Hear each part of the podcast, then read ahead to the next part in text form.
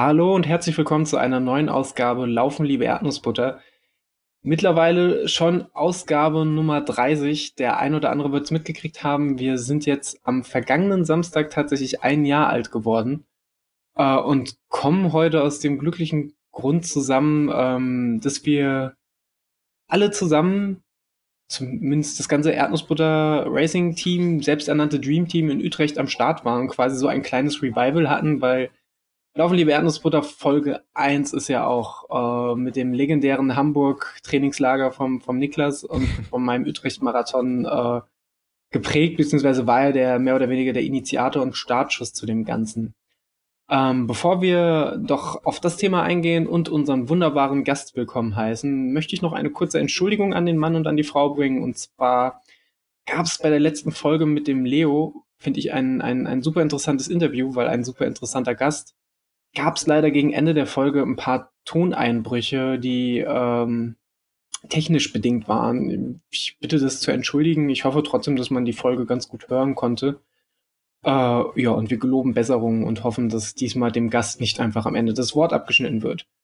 Ähm, und da sind wir auch schon beim entsprechenden Stichwort. Und zwar möchte ich unserem wunderschönen Gast und Ehrentrainer und irgendwie, obwohl er, glaube ich, erst einmal zu Gast war, dennoch in jeder Folge permanent genannt wird, äh, möchte, möchte ich den guten Adrian zu Gast heißen, begrüßen. Ich glaube, man sagt begrüßen. Willkommen heißen. Hallo Adrian. Hallo ins Erdnussbutter-Universum. Ja, äh, danke schön, dass ich dabei sein darf. Und ja, äh, Glückwunsch zum Einjährigen. danke. Äh, und natürlich ist mein ehrenwerter Podcast-Partner ähm, auch am Start. Grüße nach Hamburg. Ehrenvolle Grüße aus Hamburg. Guten Morgen. Mega. Ähm, was, was mich gleich zu Beginn interessiert, bevor wir voll einsteigen äh, und bevor ich überhaupt mich erstmal erkundige, wie, wie, wie bei euch so die Lage ist, wie es euch geht. Adrian, ein, eine Frage, ich glaube, ich habe dich so auch schon mal drauf angesprochen. Wie ist das, du, du hörst dir, glaube ich, den Podcast auch selber. Wie ist das, ständig seinen eigenen Namen zu hören und sich dann nicht äußern zu können? Ja, das ist schon, äh, das ist schon sehr interessant und äh, ja, teilweise auch sehr lustig, aber teilweise denke ich mir auch, um Gottes Willen, ich, ich höre ja ständig nur meinen Namen, das ist mir jetzt ein bisschen too much, aber jetzt im positiven Sinne natürlich. Ähm, ja, äh, ist ja schließlich äh, Erdnussbutter Universum und nicht Wechselzone und äh, ja, äh, gab ja Folgen, da hieß es Adrian hier, Adrian da und äh, ich fühle mich natürlich geehrt und ähm, ja, äh, aber wie gesagt, äh, manchmal äh, denke ich mir, Jungs, äh, ja, bisschen too much. Dieses Mal bist du zumindest in der ehrenvollen oder in der noblen Situation, dass du gleich sofort intervenieren kannst und unsere, unsere, äh, unsere Halbwahrheiten gleich richtigstellen kannst und alles, was wir sagen, kommentieren kannst. Du bist quasi, du bist quasi nicht nur Teil des Podcasts, sondern auch äh, der erste, der erste Audiodeskriptor, der erste, erste Kommentator, der, der von uns die Befugnis hat, live in die Folge reinzusprechen und sofort zu sagen, was auch immer dir auf dem Herzen liegt. Ähm, ja. Ich frage einfach mal gerade raus, wie geht's dir heute? Wie ist die, wie ist die Lage bei euch? Soll ich als Erster oder Niklas? Ja, ähm, ja, nee, mir geht's gut. Ähm, ich habe schon einen ziemlich Mörder Muskelkater in den Beinen, weil ich jetzt wieder mit Krafttraining angefangen habe und äh, ja, dazu noch äh, ja, das Laufen auch noch ein bisschen versteckt habe. Von daher, ja, das macht sich schon bemerkbar, aber ansonsten äh, ja, geht's mir soweit gut. Und Niklas, wie schaut's bei dir aus? Ähm, schlimm. Ganz schlimm. Ganz schlimm, weil ich äh, heute einen Wettkampf hatte, auf den ich äh, am Ende chronologisch, weil der ja nach Utrecht äh, stattfand, eingehen werde und davon noch ein bisschen erzählen werde. Ähm, dementsprechend zerstört bin ich und ähm, ja, aber sonst relativ glücklich, ob, ähm, ob der letzten Wettkämpfe, ob des Trainings und ähm, ja, nachdem jetzt, jetzt viel Zeit in, in anderen Städten, in Utrecht, in, in Siegen, in Kiel, äh, bin ich froh, jetzt mal wieder in Hamburg zu sein und auch hier die nächsten Laufkilometer zu machen. Welche Stadt hat dir am besten gefallen? Mit Sicherheit Siegen, oder? Ja, ja, ja klar. Obwohl Kiel ist wahrscheinlich auch schon ganz vorn dabei. Ja, ich habe tatsächlich so viel Zeit in Siegen verbracht, dass ich äh, mich an die Höhenmeter gewöhnt habe. Das ist die verrückteste Nachricht von allen. Krass, dann das, sollte dir das Laufen in Hamburg ja jetzt super easy fallen. Ja, tatsächlich bei dem Wettkampf heute, ähm, ich will nicht zu viel vorwegnehmen, gab es auch Höhenmeter und ähm, das hat besser geklappt als erwartet. Vielleicht müssen noch mehr Zeit in Siegen verbringen. Ich glaube, da gibt's äh, mehrere Gründe, die dafür sprechen, mein guter Freund. ähm, aber das sehe ich genau. Du, du hast ja, wir, wir wollen direkt mal, äh, direkt mal einsteigen, weil wir haben ja echt, ich glaube, ich glaube, allein mit dem ganzen Utrecht-Wochenende äh, haben wir viel, viel zu erzählen. Wir sind ja, oder ihr seid ja, um, um direkt mal voll einzusteigen, ihr seid ja ähm, bereits an dem Freitag, also wir schreiben jetzt eine Woche, Tag der Aufnahme, genau Sonntag, eine Woche nach dem, nach dem Utrecht-Wettkampf oder den Utrecht-Wettkämpfen. Ihr seid ja bereits am Freitag angereist. Ähm, und da, durfte da dann, durfte da dann äh, auf uns warten, weil wir, wir, wir nachgekommen sind und habt bereits eingekauft und so. Wie war euer erster Eindruck oder wie war dein erster Eindruck vom, vom, äh, von Utrecht? Bin erfroren. Ähm, beziehungsweise wir sind alle erfroren. Ja, genau, ich habe äh, Franzi und Tristan, die haben mich netterweise abgeholt am Bahnhof äh, von Utrecht und wir haben ein bisschen die Stadt unsicher gemacht mit meinem wunderschönen roten Rollkoffer. Und ähm, ja, es war vor allem saukalt. Das hat äh, letztendlich auch das ganze Wochenende geprägt äh, und hat sich irgendwie schon Mitte der Woche abgezeichnet, dass es wieder tief in die Minusgrade gehen sollte. Ich glaube, wir hatten minus, minus vier oder so, als ich da angekommen bin. Hm. Ja, deswegen war die Laune bei uns allen nicht, nicht, äh, nicht großartig. Äh, Franzi war auch äh, relativ krank, weswegen sie ihren, ihre Teilnahme an dem Lauf, sie wollte die 10 Kilometer laufen, dann auch absagen musste. Das kann man schon mal vorwegnehmen. Ähm, ja, deswegen gar nicht so, so berauschend. Ähm, die, die allerersten Stunden, aber letztendlich ja haben wir eingekauft, gegessen und ähm, der ganze Kram und haben uns dann gefreut, euch abends in Empfang zu nehmen in unserer wunderschönen Wohnung. Ja, muss sagen, für uns war es wettermäßig ja auch so, so, so ein kleiner Abstieg, weil wir sind hier losgefahren und es war, es war okay. Man wussten, dass es zum Wochenende hin kalt wird und als wir dann äh, auf dem Parkplatz dann da im Wohngebiet aus dem Auto gestanden, äh, aus, aus dem Auto gestiegen sind, ihr wart ja dann auch gleich da glücklicherweise, ich glaube, so drei Sekunden, äh, drei Sekunden, eine Minute oder was, ähm, äh, oder drei Minuten nach, nach äh, nachdem wir auf dem Parkplatz gefahren sind, seid ihr auch schon vom, Park, äh, vom, vom Einkaufen wieder auf dem Parkplatz gerollt.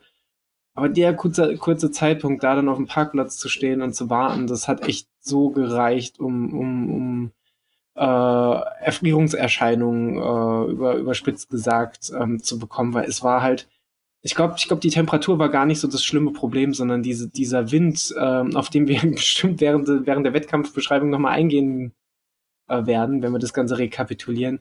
Das war echt, das war echt wahnsinnig fies und widerlich. Also, wenn, wenn ich, der, der erste Eindruck, als wir die Autotür aufgemacht haben, war, das ist gar nicht mal so geil. Und wir haben da auch, was, was äh, das Wetter angeht, wenn ich gucke, was wir heute hier, zumindest in Deutschland, für ein Wetter haben, mit Sonne, 12 bis 14 Grad, denke ich auch schon, hätte man das nicht mal eine Woche früher haben können. Ähm, tja, Adrian, du hast ja wahrscheinlich auch den Wetterbericht im Vorfeld verfolgt. Und ich hatte immer den Eindruck, du hältst dich ein bisschen zurück, was, was, was, was, was, zumindest was meine Bedenken angeht. Und hast gesagt, oh, du bist, du, du bist gut in Form, äh, etc. pp. Wie viel Sorge hattest du, dass äh, dass das Wetter tatsächlich deinen beiden Schützlingen da ordentlich von Karren pissen kann. Also wenn ich, wenn ich wirklich ganz ehrlich sein soll, dann ähm, tatsächlich gar nicht mal so viel. Ich habe wirklich gehofft, dass es doch nicht so krass wird, wie es dann im Endeffekt war. Es war, also ich war ja nicht vor Ort, aber ich äh, äh kann mir vorstellen, wie krass es da äh, äh, kalt und windig sein müsste. Ähm, aber ähm, ich hatte tatsächlich nicht so viel Sorge. Also ihr wart gut drauf und äh, ich wusste, da kommt was Gutes bei raus. Ja. Aber ich glaube, ähm, ich glaube, ja. in Gießen hat es ja, glaube ich, sogar geschneit, oder? Also in Holland weiß ich, in Holland, in den Niederlanden, äh, in Utrecht hat Samstag den ganzen Tag durchgängig ein bisschen gefisselt, also so, so, so ganz feiner Schnee, kam nie wirklich viel runter und ich war erstaunt, als wir uns wieder in Deutschland befunden haben, dass auch echt auf den Feldern ein bisschen was liegen geblieben ist. Wie, wie war denn das Wetter in Deutschland zu dem Zeitpunkt? Ja, es hat so, also in Gießen zumindest gab es so, so einen leichten Schneeregen, ähm, ja, immer wieder für, für kurze Zeit. Äh, ja, es war schon, war schon kein schönes Wetter. Und das ist ja eigentlich so das, das richtig fiese an der ganzen Geschichte, weil das Wochenende davor war ja eigentlich auch schön. Ne? Und das Wochenende jetzt ist ja, war ja richtig traumhaft, ne? Also perfektes Laufwetter. Und genau dieses Utrecht-Wochenende, Genau, da hat's richtig reingehauen und äh, das, das ist schon, das ist schon recht fies. Es ist halt, es war halt eine richtige äh, Schicksalsprobe, hatte ich das Gefühl, oder so eine richtige Geduldsprobe. Ich weiß nicht. Niklas, wie, wie, wie sehr hat dich das im Vorfeld abgefuckt, diesen Wetterbericht die ganze Zeit vor Augen zu haben? Sehr, sehr, sehr. Und es war auch, ähm, auch als wir Freitag in Utrecht waren, das Schlimme war nicht unbedingt, dass es an dem Freitag in Utrecht kalt war. Man kann ja auch mal einen Tag durch eine Stadt laufen oder zwei Tage durch eine Stadt laufen und es ist ein bisschen kalt. Gibt ja warme Kleidung. Aber ähm, das war natürlich die ganze Zeit im Hinterkopf und nicht nur im Hinterkopf, sondern im kompletten Kopf, äh, dass, dass wir dadurch ja rennen müssen. Und tatsächlich habe ich dabei sogar noch, noch viel mehr, weiß ich nicht, Mitleid mit dir gehabt, weil du da doch ähm, ein paar, paar Minuten mehr als ich äh, durchlaufen musstest. Und das hat, das hat tatsächlich für so ein bisschen schlechte Stimmung gesorgt. Wobei ich sagen muss, Freitag war bei mir, klar war ich da auch abgefuckt von dem Wetter und nervös, aber irgendwie hatte ich so ein bisschen im Hinterkopf noch die Hoffnung, ach, das mildert sich nochmal ab, so vorhersehbar ist das Wetter ja gar nicht und vielleicht wird's ja dann doch ein bisschen, ein bisschen, ähm, ein bisschen besser als erwartet und letztlich was, was, was, was, was ich viel zu, was ich überhaupt nicht äh, entsprechend gewürdigt und erwähnt habe, war das auch einfach super cool, dann da anzukommen. Wir hatten da eine ganze, wir hatten da ja mit, mit fünf Leuten ähm, eine, eine äh, schöne Ferien, oder was heißt Ferienwohnung, ein Airbnb von dem äh, von Ehrenmann Ruben. Äh, er wird es nicht hören, aber er sei trotzdem begrüßt an der Stelle. Ähm, ja, und das, das war halt einfach super cool und auch wie ihr uns empfangen habt und dass ihr, dass ihr das schon vorbereitet habt und ihr habt ja schon so ein kaltes Buffet vorbereitet, also eingekauft und, und Dips am Start gehabt und wir mussten ja nur noch ein bisschen was schnibbeln und was anbraten. Und dann war das, das der erste Abend, der Freitag in Utrecht war direkt, äh, war, war direkt mega geil und wir, es war direkt wieder dieses krasse Community-Gefühl und ich hatte da dann erstmal gute Laune und muss sagen, so diese, dieses scheiß Wetter, man hat zwar durch die, durch die großen Fenster die ganze Zeit draußen toben sehen, aber den Zahn gezogen hat mir eigentlich eher der, unser gemeinsamer Lauf am Samstagmorgen zum Bäcker. Magst mhm. du äh, erzählen, warum? Ja, weil wir kaum vorangekommen sind. Also ähm, wir hatten beide in unserem Plan, ich glaube, ein ganz bisschen unterschiedlich. Ich glaube, du, ja, wir hatten beide irgendwie irgendwas um die fünf, fünf Kilometer ähm, so ein bisschen anschwitzen am Tag vor dem Wettkampf. Ich war auch am Freitag sogar nochmal direkt nach der Ankunft in Utrecht äh, auch fünf Kilometer laufen. Äh, ganz, ganz ruhig natürlich. Äh, und das haben wir am Samstagmorgen gemacht und wollten das mit einem Bäcker, ähm, Bäckerbesuch verbinden, was auch nach einigen Differenzen geklappt hat. Ähm, aber es, es war einfach, es war einfach krass kalt. Ähm, ja, wir waren beide komplett vermummt dass wir, dass wir nicht an einer Polizei Polizeistelle vorbei hätten laufen sollen, ohne dass wir was, da drin gelandet was, was wären. Was schwierig war, weil die ähm. Polizei, ähm. äh, die nächste Polizeiwache war tatsächlich direkt gegenüber. weil da sind wir schön vermummt vorbeigerannt, äh, beziehungsweise heißt gerannt, getrabt. Je nachdem von wo der Wind kam, waren wir auch leider sehr, sehr schnell. Weil wenn er einen in den Rücken geblasen hat, dann hatte man keine, keine Kontrolle mehr. Und wenn man Energie aufgewendet hat, dann war das in erster Linie Bremskraft. Aber sobald er einen entgegengeblasen ist, äh, ja, war es ein immenser Kraftaufwand, überhaupt einen Schritt vorwärts zu kommen. Genau, und da haben wir das, glaube ich, beide zum ersten Mal so, so richtig mitbekommen, wie doll der Wind einem da um die Nase oder gegen die Nase pfeffern kann. Ähm, ja, und der, einer der Vorteile von Holland oder was, was Holland so schön macht, irgendwie so eine große, große Felder und wenig, also nicht so krasse Bebauung wie irgendwie hier in deutschen Innenstädten. Ähm, das ist halt was, ähm, also was zwar schön ist, aber was fürs Laufen wirklich schrecklich ist, weil man von, von überall dauernd Wind abbekommt und ähm, ja, gerade wenn man dem entgegenläuft, war das ziemlich blöd und deswegen waren wir, glaube ich, nicht so richtig glücklich, obwohl wir dann am Ende Brötchen hatten. Ja, es war, also, das heißt nicht so richtig glücklich, es ist milde ausgedrückt für mein Gefühlszustand. Also für mich war es ein richtiger Downer. Ich habe mich zwar dann aufs Frühstück gefreut, aber ich muss sagen, und das hat sich bei mir, und ich glaube, das habt ihr gemerkt, deutlich gemerkt, den Samstag so durchgezogen. Ich war also A war ich dann doch auch bis zum Abend hin milde bis extrem abgefuckt, einfach aufgrund des Wetters und habe da, glaube ich, auch so ein bisschen die Stimmung dann runtergezogen. Und B habe ich mich aber auch echt, echt kränklich gefühlt. Also ich glaube, jeder, der mal Marathon gelaufen ist und einen wichtigen Wettkampf hatte, der kennt es, dass man mal so in den Tagen davor das Gefühl hat, hier zwickt's und jetzt fühle ich mich auf einmal schlapp und nicht so, nicht so geil. Aber an dem Samstag, da war es echt so, dieses Gefühl, da könnte, da könnte morgen, übermorgen oder auch in der Woche irgendwas, irgendwas ausbrechen. Und ich habe auch, nach dem Frühstück habe ich mich nochmal schlafen gelegt. Also wir, wir haben sowieso ausgeschlafen. Nach dem Frühstück habe ich mich nochmal schlafen gelegt äh, und habe dann so nochmal halbwegs geschafft, meine Kopfschmerzen zu bekämpfen. Dann sind wir ja alle zusammen nochmal in die Utrechter äh, Innenstadt, beziehungsweise erst die Startunterlagen holen. Ähm, und da war ich dann auch direkt schon nicht mehr, nicht mehr so wahnsinnig aufnahmefähig und kom komplett durch.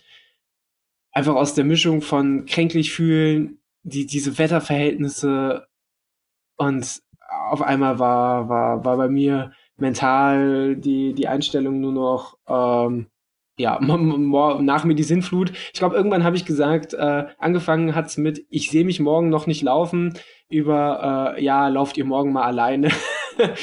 ich, äh, ich, das hast du mehrmals ja, gesagt, ja. Also ich, ich, kann, ich kann mir vorstellen, dass, dass also ich wäre wahrscheinlich von mir in der Situation ähm, relativ genervt gewesen, aber äh, irgendwann, ähm, irgendwann hat sich das dann doch, äh, Gott sei Dank zum Abend hin dann wieder gefangen. Ich glaube auch, ich glaube auch irgendwann hat, hat äh, die gute Franziska mit uns auch Real Talk geredet und hat gesagt so, ey Leute, wenn ihr morgen scheiße drauf seid, dann wird es auch nichts. Und genauso, genauso war es ja dann auch. Und das, das habe ich mir dann doch auch äh, versucht äh, zum Herzen zu nehmen.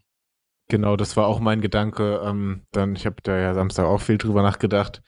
Ähm, das habe ich dir auch gesagt, so dass wir uns das einfach ab, ab spätestens ab Sonntag früh einfach ganz deutlich machen. So, das bringt ja, bringt ja wirklich nichts, ähm, da schlechte Laune durchzukriegen und man muss irgendwie hinkriegen, dass das positiv zu sehen und da irgendwie mit viel Motivation ranzugehen und sich irgendwie äh, zu beklatschen und zu sagen, geil, heute äh, hauen wir beide eine Bestzeit raus. Ich muss auch sagen, ich war wahnsinnig und, beeindruckt, weil als du Sonntagmorgens da, da äh, in der Küche warst, oder als ich das erstmal gesehen habe, du hattest eine, eine, eine wahnsinnige, wahnsinnige, also man hat gemerkt, so, ey, der, der, der Junge hat heute Bock zu laufen und war, hat irgendwie das Gefühl, du bist gut drauf. Ähm, und das war auch super, super ansteckend. Äh, also muss sagen, es hat gleich, äh, trotz meiner krassen Nervosität, äh, meine Stimmung gleich, wenn, wenn du so viele Leute um dich herum hast, die dann das Ganze positiv sehen und ja, das, das, das zieht einen dann doch auch so aus seiner, aus seiner, aus, aus dem Trübsal, das sich da Samstag noch geblasen hat, krass raus und gibt einen dann noch einen richtig positiven, richtig positiven Boost. Ähm, das war, also da, hat, hat, hast du echt gut dran getan, mich rauszuziehen. Worauf ich aber wissentlich mit Vorsatz verzichtet habe, ähm, war, war, war der Plan, und da kommen wir wieder auf unseren Gast zurück. Äh, und unser Ehrentrainer hat uns ja eigentlich beiden aufgetragen oder vorgeschlagen, sage ich mal vorsichtig, morgens vor dem Wettkampf nochmal laufen zu gehen. Äh, und ein bisschen die Beine zu lockern vom Frühstück, ein bisschen, ein bisschen die Nervosität rauszulaufen, Stoffwechsel anzukurbeln, was ich normalerweise auch getan hätte äh, und worauf ich eigentlich auch Bock hatte. Also bis, bis, bis, bis ich morgens mein aufgestanden bin, bin ich auch fest davon ausgegangen, dass ich Sonntagmorgen noch mal laufen gehe. Aber als ich dann in der Küche stand und rausgeguckt habe und gesehen habe, was da draußen immer noch für ein Wind weht, wusste ich halt ganz genau, wenn ich jetzt rausgehe und jetzt draußen laufe, dann zerschieße ich mir meine gute Laune vollends und dann habe ich absolut keinen Bock mehr draußen auch nur einen Meter zu laufen. Äh, und deswegen habe ich dann, dann wissentlich drauf verzichtet. Ähm, Adrian, was, was hast du dir dabei gedacht, als du gemerkt hast, so, hey, die beiden Jungs, die gehen heute vorm Wettkampf keinen Schritt vor die Tür? Ich habe mir nichts dabei gedacht, war ja nur optional. Ähm, und ich habe ja auch mit Niklas im Vorfeld drüber mal kurz äh, äh hin und her gewhatsappt. Ähm, Im Endeffekt habt ihr habt ihr es richtig gemacht, dass ihr nicht raus seid. Bei, bei dem Wetter hat es ja auch hätte es ja auch äh, kein, keinen Sinn gemacht. Ähm, ja, also von daher alles gut, alles richtig äh, passt. ja, Niklas, was war dein Gedanke? Du, du, ich habe es ja, ich hab's ja schon lobend erwähnt. Du warst da morgens und hast meiner Meinung nach eine, eine krasse positive Energie ausgestrahlt. Du hast gesagt so, ey, der, der, der Junge hat Bock, einen rauszuhauen. Äh, wie, wie sah es in dir selbst aus? Ja, ich bin, bin halt eigentlich ein, ein Morgenmensch. Bin morgens gut drauf, dafür den Rest des Tages nicht mehr. ähm, und ähm, ja, deswegen war das morgens eigentlich kein Problem. Ich habe mir das fest vorgenommen, gute Laune zu haben. Ich habe ja das, äh, das gute Laune-Konzept von den Hana Twins übernommen. Immer fröhlich sein, immer fröhlich über lächeln, auch während ich, des Laufes. Habe ich gar nicht erwähnt, deine Musikauswahl morgens war halt auch einfach on point. Ja, nee, das äh, mit dem Lächeln während des Wettkampfs hat leider nicht geklappt, aber ähm, das kann ich schon mal vorwegnehmen. Aber trotzdem, ähm, nö, war ich morgens dann gut drauf. Hab das relativ früh schon für mich, ähm, für mich entschieden, dass ich dann auch morgens nicht laufen will. Hm, ich glaube, ich hätte das sogar, auch wenn wir 15 Grad gehabt hätten, nicht gemacht, weil ich es einfach noch nie von dem Wettkampf gemacht habe und ja, irgendwie, irgendwas in mir hat gesagt, dass ich das nicht ausprobieren wollte und lieber quasi die, die bewährten äh, Wettkampfschritte oder in den Stunden davor gehen wollte. Ja, ich glaube, das kann mir das aber durchaus vorstellen, mal zu ich glaub, machen. Das ist auch einfach schwer, schwer Sportler oder Athleten abhängig. Also ich habe ja, ich habe das ja äh, auf Vorschlag vom Adrian beim Silvesterlauf gemacht und da hat es mir wahnsinnig gut gefallen. Auch einfach, weil der Wettkampf da ja auch sehr spät war und jetzt in Utrecht auch. Und ich glaube, vor dem Wettkampf in Polheim hätte ich das auch gemacht, wenn wir nicht an dem Tag noch die Anfahrt gehabt hätten. Äh, und mir persönlich hat es echt, echt gut getan, weil ich dann so, so die leicht schweren Beine dann, falls, falls ich äh, welche hatte und beim Silvesterlauf hatte ich ganz leicht welche, die noch gelockert habe und so, wie gesagt, der Stoffwechsel läuft. Man, ich hatte, so ging es mir auch beim Silvesterlauf, viel mehr Hunger beim Frühstück und jetzt beim Utrecht-Marathon musste ich mir regelrecht die, die Haferflocken reinprügeln, weil ich einfach partout keinen keinen richtigen Hunger hatte, sondern es war eher so ein, ja, ich könnte jetzt was essen, aber irgendwie habe ich auch keine Lust. Ähm, aber gut, ich glaube, das Problem kennen auch wahrscheinlich alle, die schon mal einen wichtigen Wettkampf gelaufen sind, dass man denkt so, hm, ich weiß, ich muss jetzt was essen, aber so richtig was, was runtergeht, trotzdem nicht. Aber äh, ja, auch in Anbetracht des Wetters, äh, man weiß ja, wenn wenn wenn es so arschkalt ist und vorhergesagt waren, glaube ich, ich glaube gar nicht so krass kalt. Ich glaube zum Start minus drei Grad oder minus ein Grad oder so ähm, aber durch den Wind gefühlt minus sieben bis minus neun, ähm, dass wir, äh, oder so, dass, dass ich mir zumindest auch bewusst war, dass, dass der Körper vielleicht auch ein bisschen mehr Energie braucht, um, um auf Temperatur zu kommen. Und ich dann doch versucht habe, die zweite Schüssel Haferflocken und noch das eine oder andere Banänchen und die Cliff Bar irgendwo im Körper unterzubringen um ähm, nochmal kurz auf die nüchterne vom Wettkampf zu kommen, ähm, weil ich wollte äh, das nochmal noch mal klarstellen. Also ich würde ich würd euch nie irgendwas aufschreiben, wo ich denke, es hilft euch nicht weiter. Also, ähm, Niklas, es lohnt sich auszuprobieren. Vielleicht, vielleicht willst du es mal von Wettkampf ausprobieren, der dir jetzt nicht nie so wichtig ist. Also zum Beispiel, ne, ich weiß nicht, wann der Kieler-Wettkampf äh, war, aber sowas halt, ne, wo du sagst, okay, ich mach da mal mit.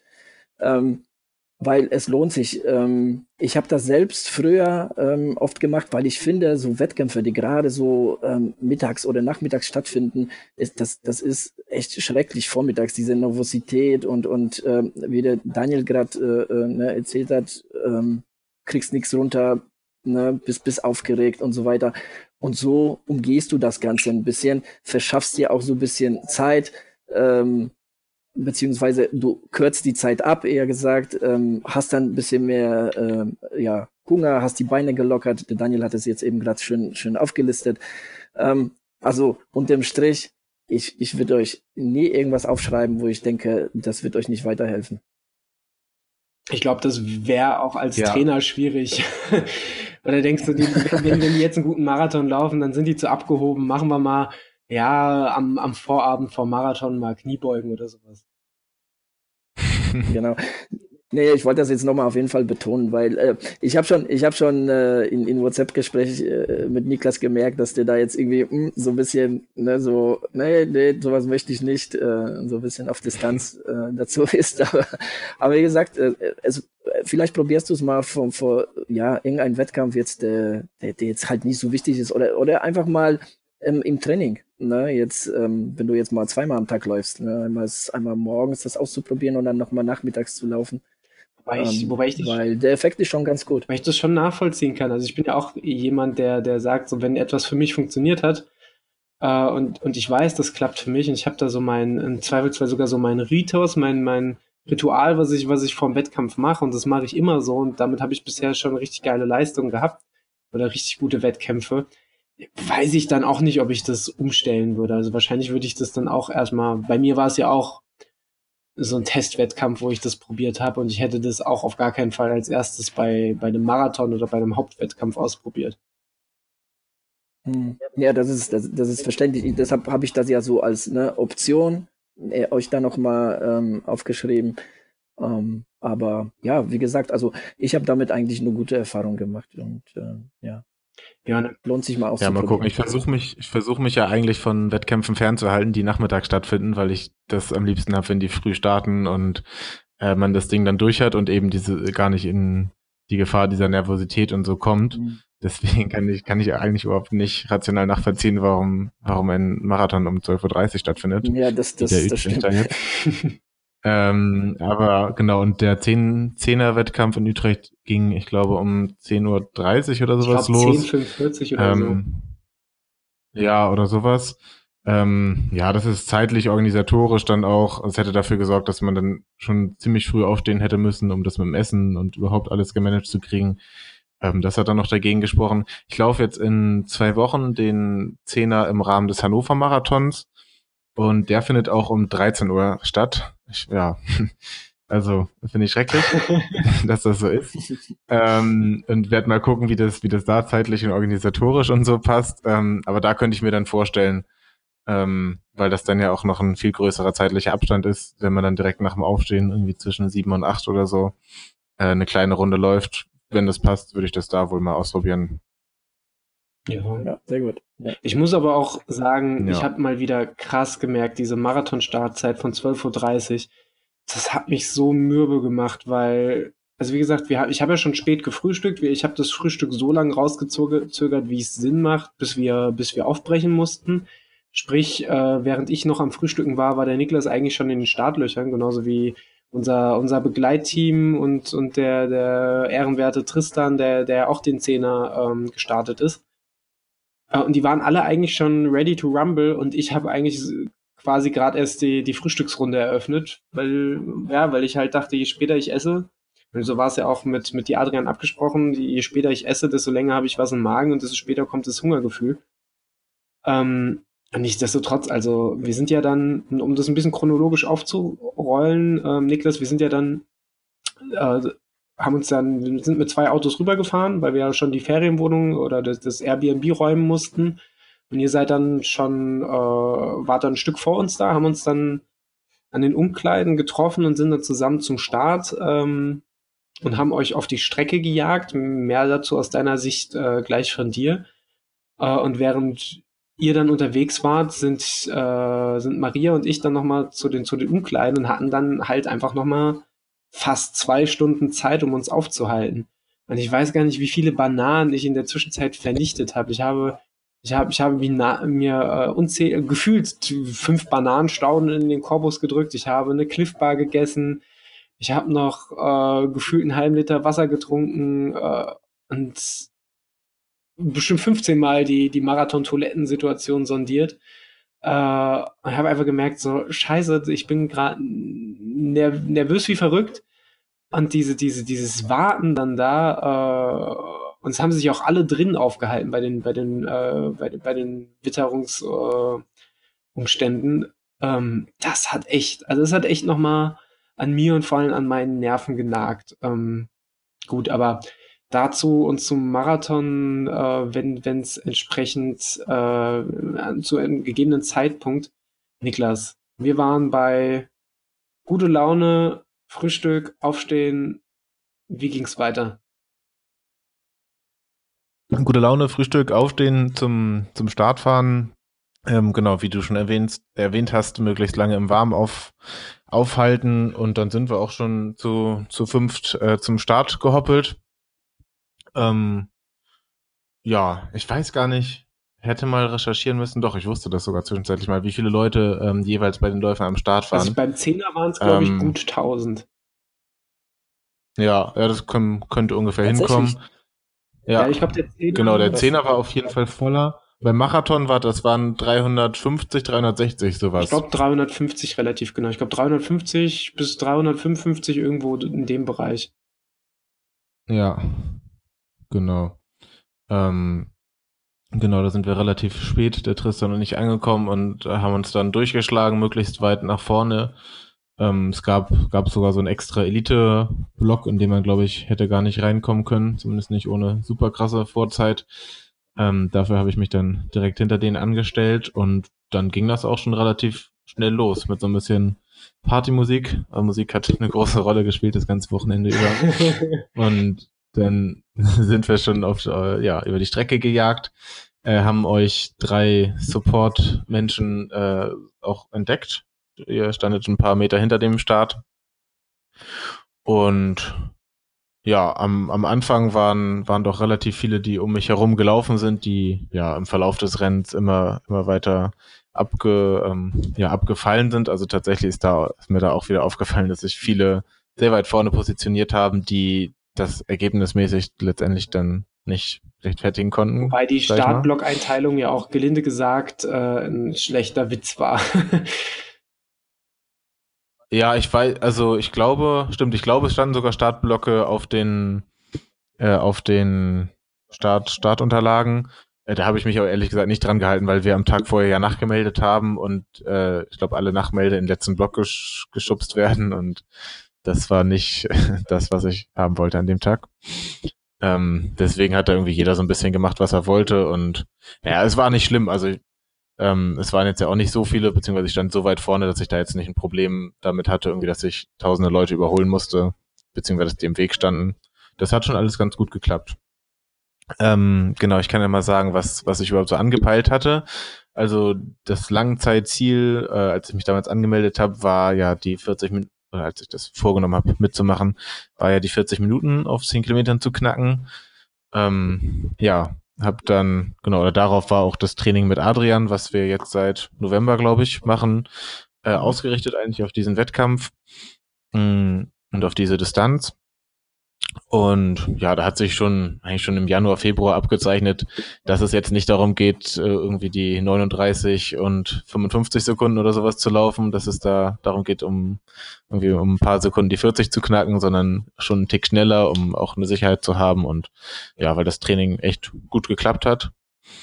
Ähm, genau, deswegen haben wir uns vorgenommen oder habe ich mir vorgenommen, irgendwie im Bereich zwischen 350, 355 zu laufen äh, pro Kilometer. Genau, was dann so auf ja eine Zeit knapp um um 39 unter 39 ähm, hinausläuft. Bin ein bisschen zu schnell losgelaufen. Also erster Kilometer war 3,50, zweiter war dann 3,51. Das waren vielleicht so ein, zwei Sekunden zu schnell. Hm, bin gut reingekommen. Hm, die ersten zwei Kilometer waren auch noch relativ windgeschützt. Vielleicht erklärt das auch die Zeit. Ähm, ja, ab Kilometer zwei ging das dann mit dem Wind los. Und ja, ab, also ab Kilometer vier war es dann, ab Kilometer vier war es Kampf. Ich glaube, das ist ein bisschen zu früh für einen 10 Kilometer Wettkampf. Hm, ja. Ähm, Aber den Splitzeiten nach äh, merkt man das bei dir gar nicht, weil du bist ja wie ein Uhrwerk mit 3,52er, 3,53er Pace gelaufen bis zum Ende. Ja, ja, ich kann es mir auch nicht wirklich erklären. Die Uhr teilweise unterwegs auch ein bisschen, also es gab einzelne Stellen, wo das GPS wohl ein bisschen gespinnt hat, wo der mir irgendwie so 410er, 415er Schnitt angezeigt hat, den ich, den ich glaube ich, also gar nicht gelaufen bin. Ähm, ja, die, die Splitzeiten, die sind also wirklich, wirklich Wahnsinn, weil ich ja von, von Kilometer drei an eigentlich die ganze Zeit einen 3,53er Schnitt äh, gelaufen bin, einmal 3,54, einmal 3,52. Mm, Genau, das hat trotzdem alles geklappt. Ähm, ja, ich hatte, hatte eigentlich von den Beinen her, hatte ich am Ende war es, war es natürlich anstrengend, so ab sieben, acht. Das hat aber sonst auch geklappt. Hm, ich bin den Großteil des Rennens hinter so einer, ich sag mal, 15 bis 20-köpfigen Spitzengruppe hinterhergelaufen, die alle ziemlich nah beieinander waren und sich dann wohl erst ab sieb, Kilometer sieben oder und acht äh, gebettelt haben und am Ende konnte ich in der Ergebnisliste sehen, äh, dass die auch einige äh, einige Differenzen auf, von den Zeiten her hatten. Hinter denen bin ich hinterhergerannt. Ähm, ja, zur Strecke lässt sich sagen, ich fand sie nicht schön. Das war, war sehr ländlich. Also das war schon eher ein Stück außerhalb von Utrecht. Ähm, ja, gegenüber so, so Feldweg, also auch nicht die ganze Zeit Asphalt. Ähm, sehr wenig Menschen an der Strecke, was ich denen auch nicht, äh, nicht böse nehme bei minus drei Grad. Ähm, was ich ein bisschen schade fand, war, dass aber auch so von, von offiziellen Menschen relativ wenig an der Strecke war. Also vor allem Leute, die, die den Weg weisen. Und so war das, dass ich halt dann äh, große Teile auch relativ alleine gelaufen bin, weil die Spitzengruppe halt schon weg war. Ich bin, einmal gab's das, glaube um und bei Kilometer fünf, dass ich durch so eine Spielstraße gelaufen bin, dann auf eine größere Straße zu, auf die ich links oder rechts hätte können. Er war aber weit und breit kein Schild, nichts mit Kreide auf dem Boden gemalt oder so, so dass ich dann in meinem äh, in meinem mit meinem zerstörten Kopf und zerstörten Englisch irgendwie ein paar Zuschauer, beziehungsweise wahrscheinlich Leute, die an der Strecke gewohnt haben, fragen musste, wo ich den längs laufen muss. Und das ist nicht das, was man bei einem 350er Schnitt machen möchte. nee. Ähm, das, das fand ich ein bisschen schade und ähm, kann ich auch schon mal vorwegnehmen. Wir waren ja auch bei der Marathonstrecke, äh, standen wir dann an der Strecke, um dich anzufeuern und da gab es auch mehr, mehrmals solche Situationen, wo uns tatsächlich Leute gefragt haben, wo es längs geht oder ähm, wo das auch für uns nicht so ersichtlich war, wie man als Marathoni da laufen müsste. Und das finde ich schade für. Es ist keine Riesenveranstaltung, es ist kein Berlin-Marathon, aber ja, ich finde, man, man kann da auch bei so einer Kälte irgendwie zwei, drei Leutchen an die Strecke ich muss stellen. Auch sagen, ich muss auch sagen, es ist, also es ist da echt ein krasses Gefälle aus. Manche Streckenposten sind wahnsinnig bemüht und nett, aber manche waren auch einfach also weiß ich nicht, wo sie die, als, als müssten sie da ihre, äh, ihre Strafarbeit, ihre, ihre Sozialstunden abarbeiten, die sie aufgebrummt gekriegt haben, weil sie einmal zu oft äh, in, in der Grundschule geraucht haben. Keine Ahnung, aber das ist, also manche waren echt, vor allem die im Nachzielbereich, fand ich, unter aller Sau. Während, während man manche wiederum, man kann ja schlecht alle über einen Kamm scheren, das will ich gar nicht. Manche waren wahnsinnig bemüht und nett und freundlich. Aber bei manchen hat man gemerkt, so, die haben echt keinen Bock, was ich verstehen kann. Bei dem Wetter hätte ich auch keinen Bock, aber das, es ist halt auch nicht geil für einen Läufer, wenn die, wenn die äh, das so raushängen lassen. Da denkt man sich auch so, ja, ja es ist vermessen zu sagen, so, hey, jetzt unterstützt mich mal, äh, aber letztlich, ja, äh, so blöd es klingt, aber dafür sind sie ja letztlich da, um einen zu supporten, nicht um einen noch weiter runterzuziehen. Ja, ja, das stimmt schon. Ja, das war ein bisschen schade. Mm, genau, sonst.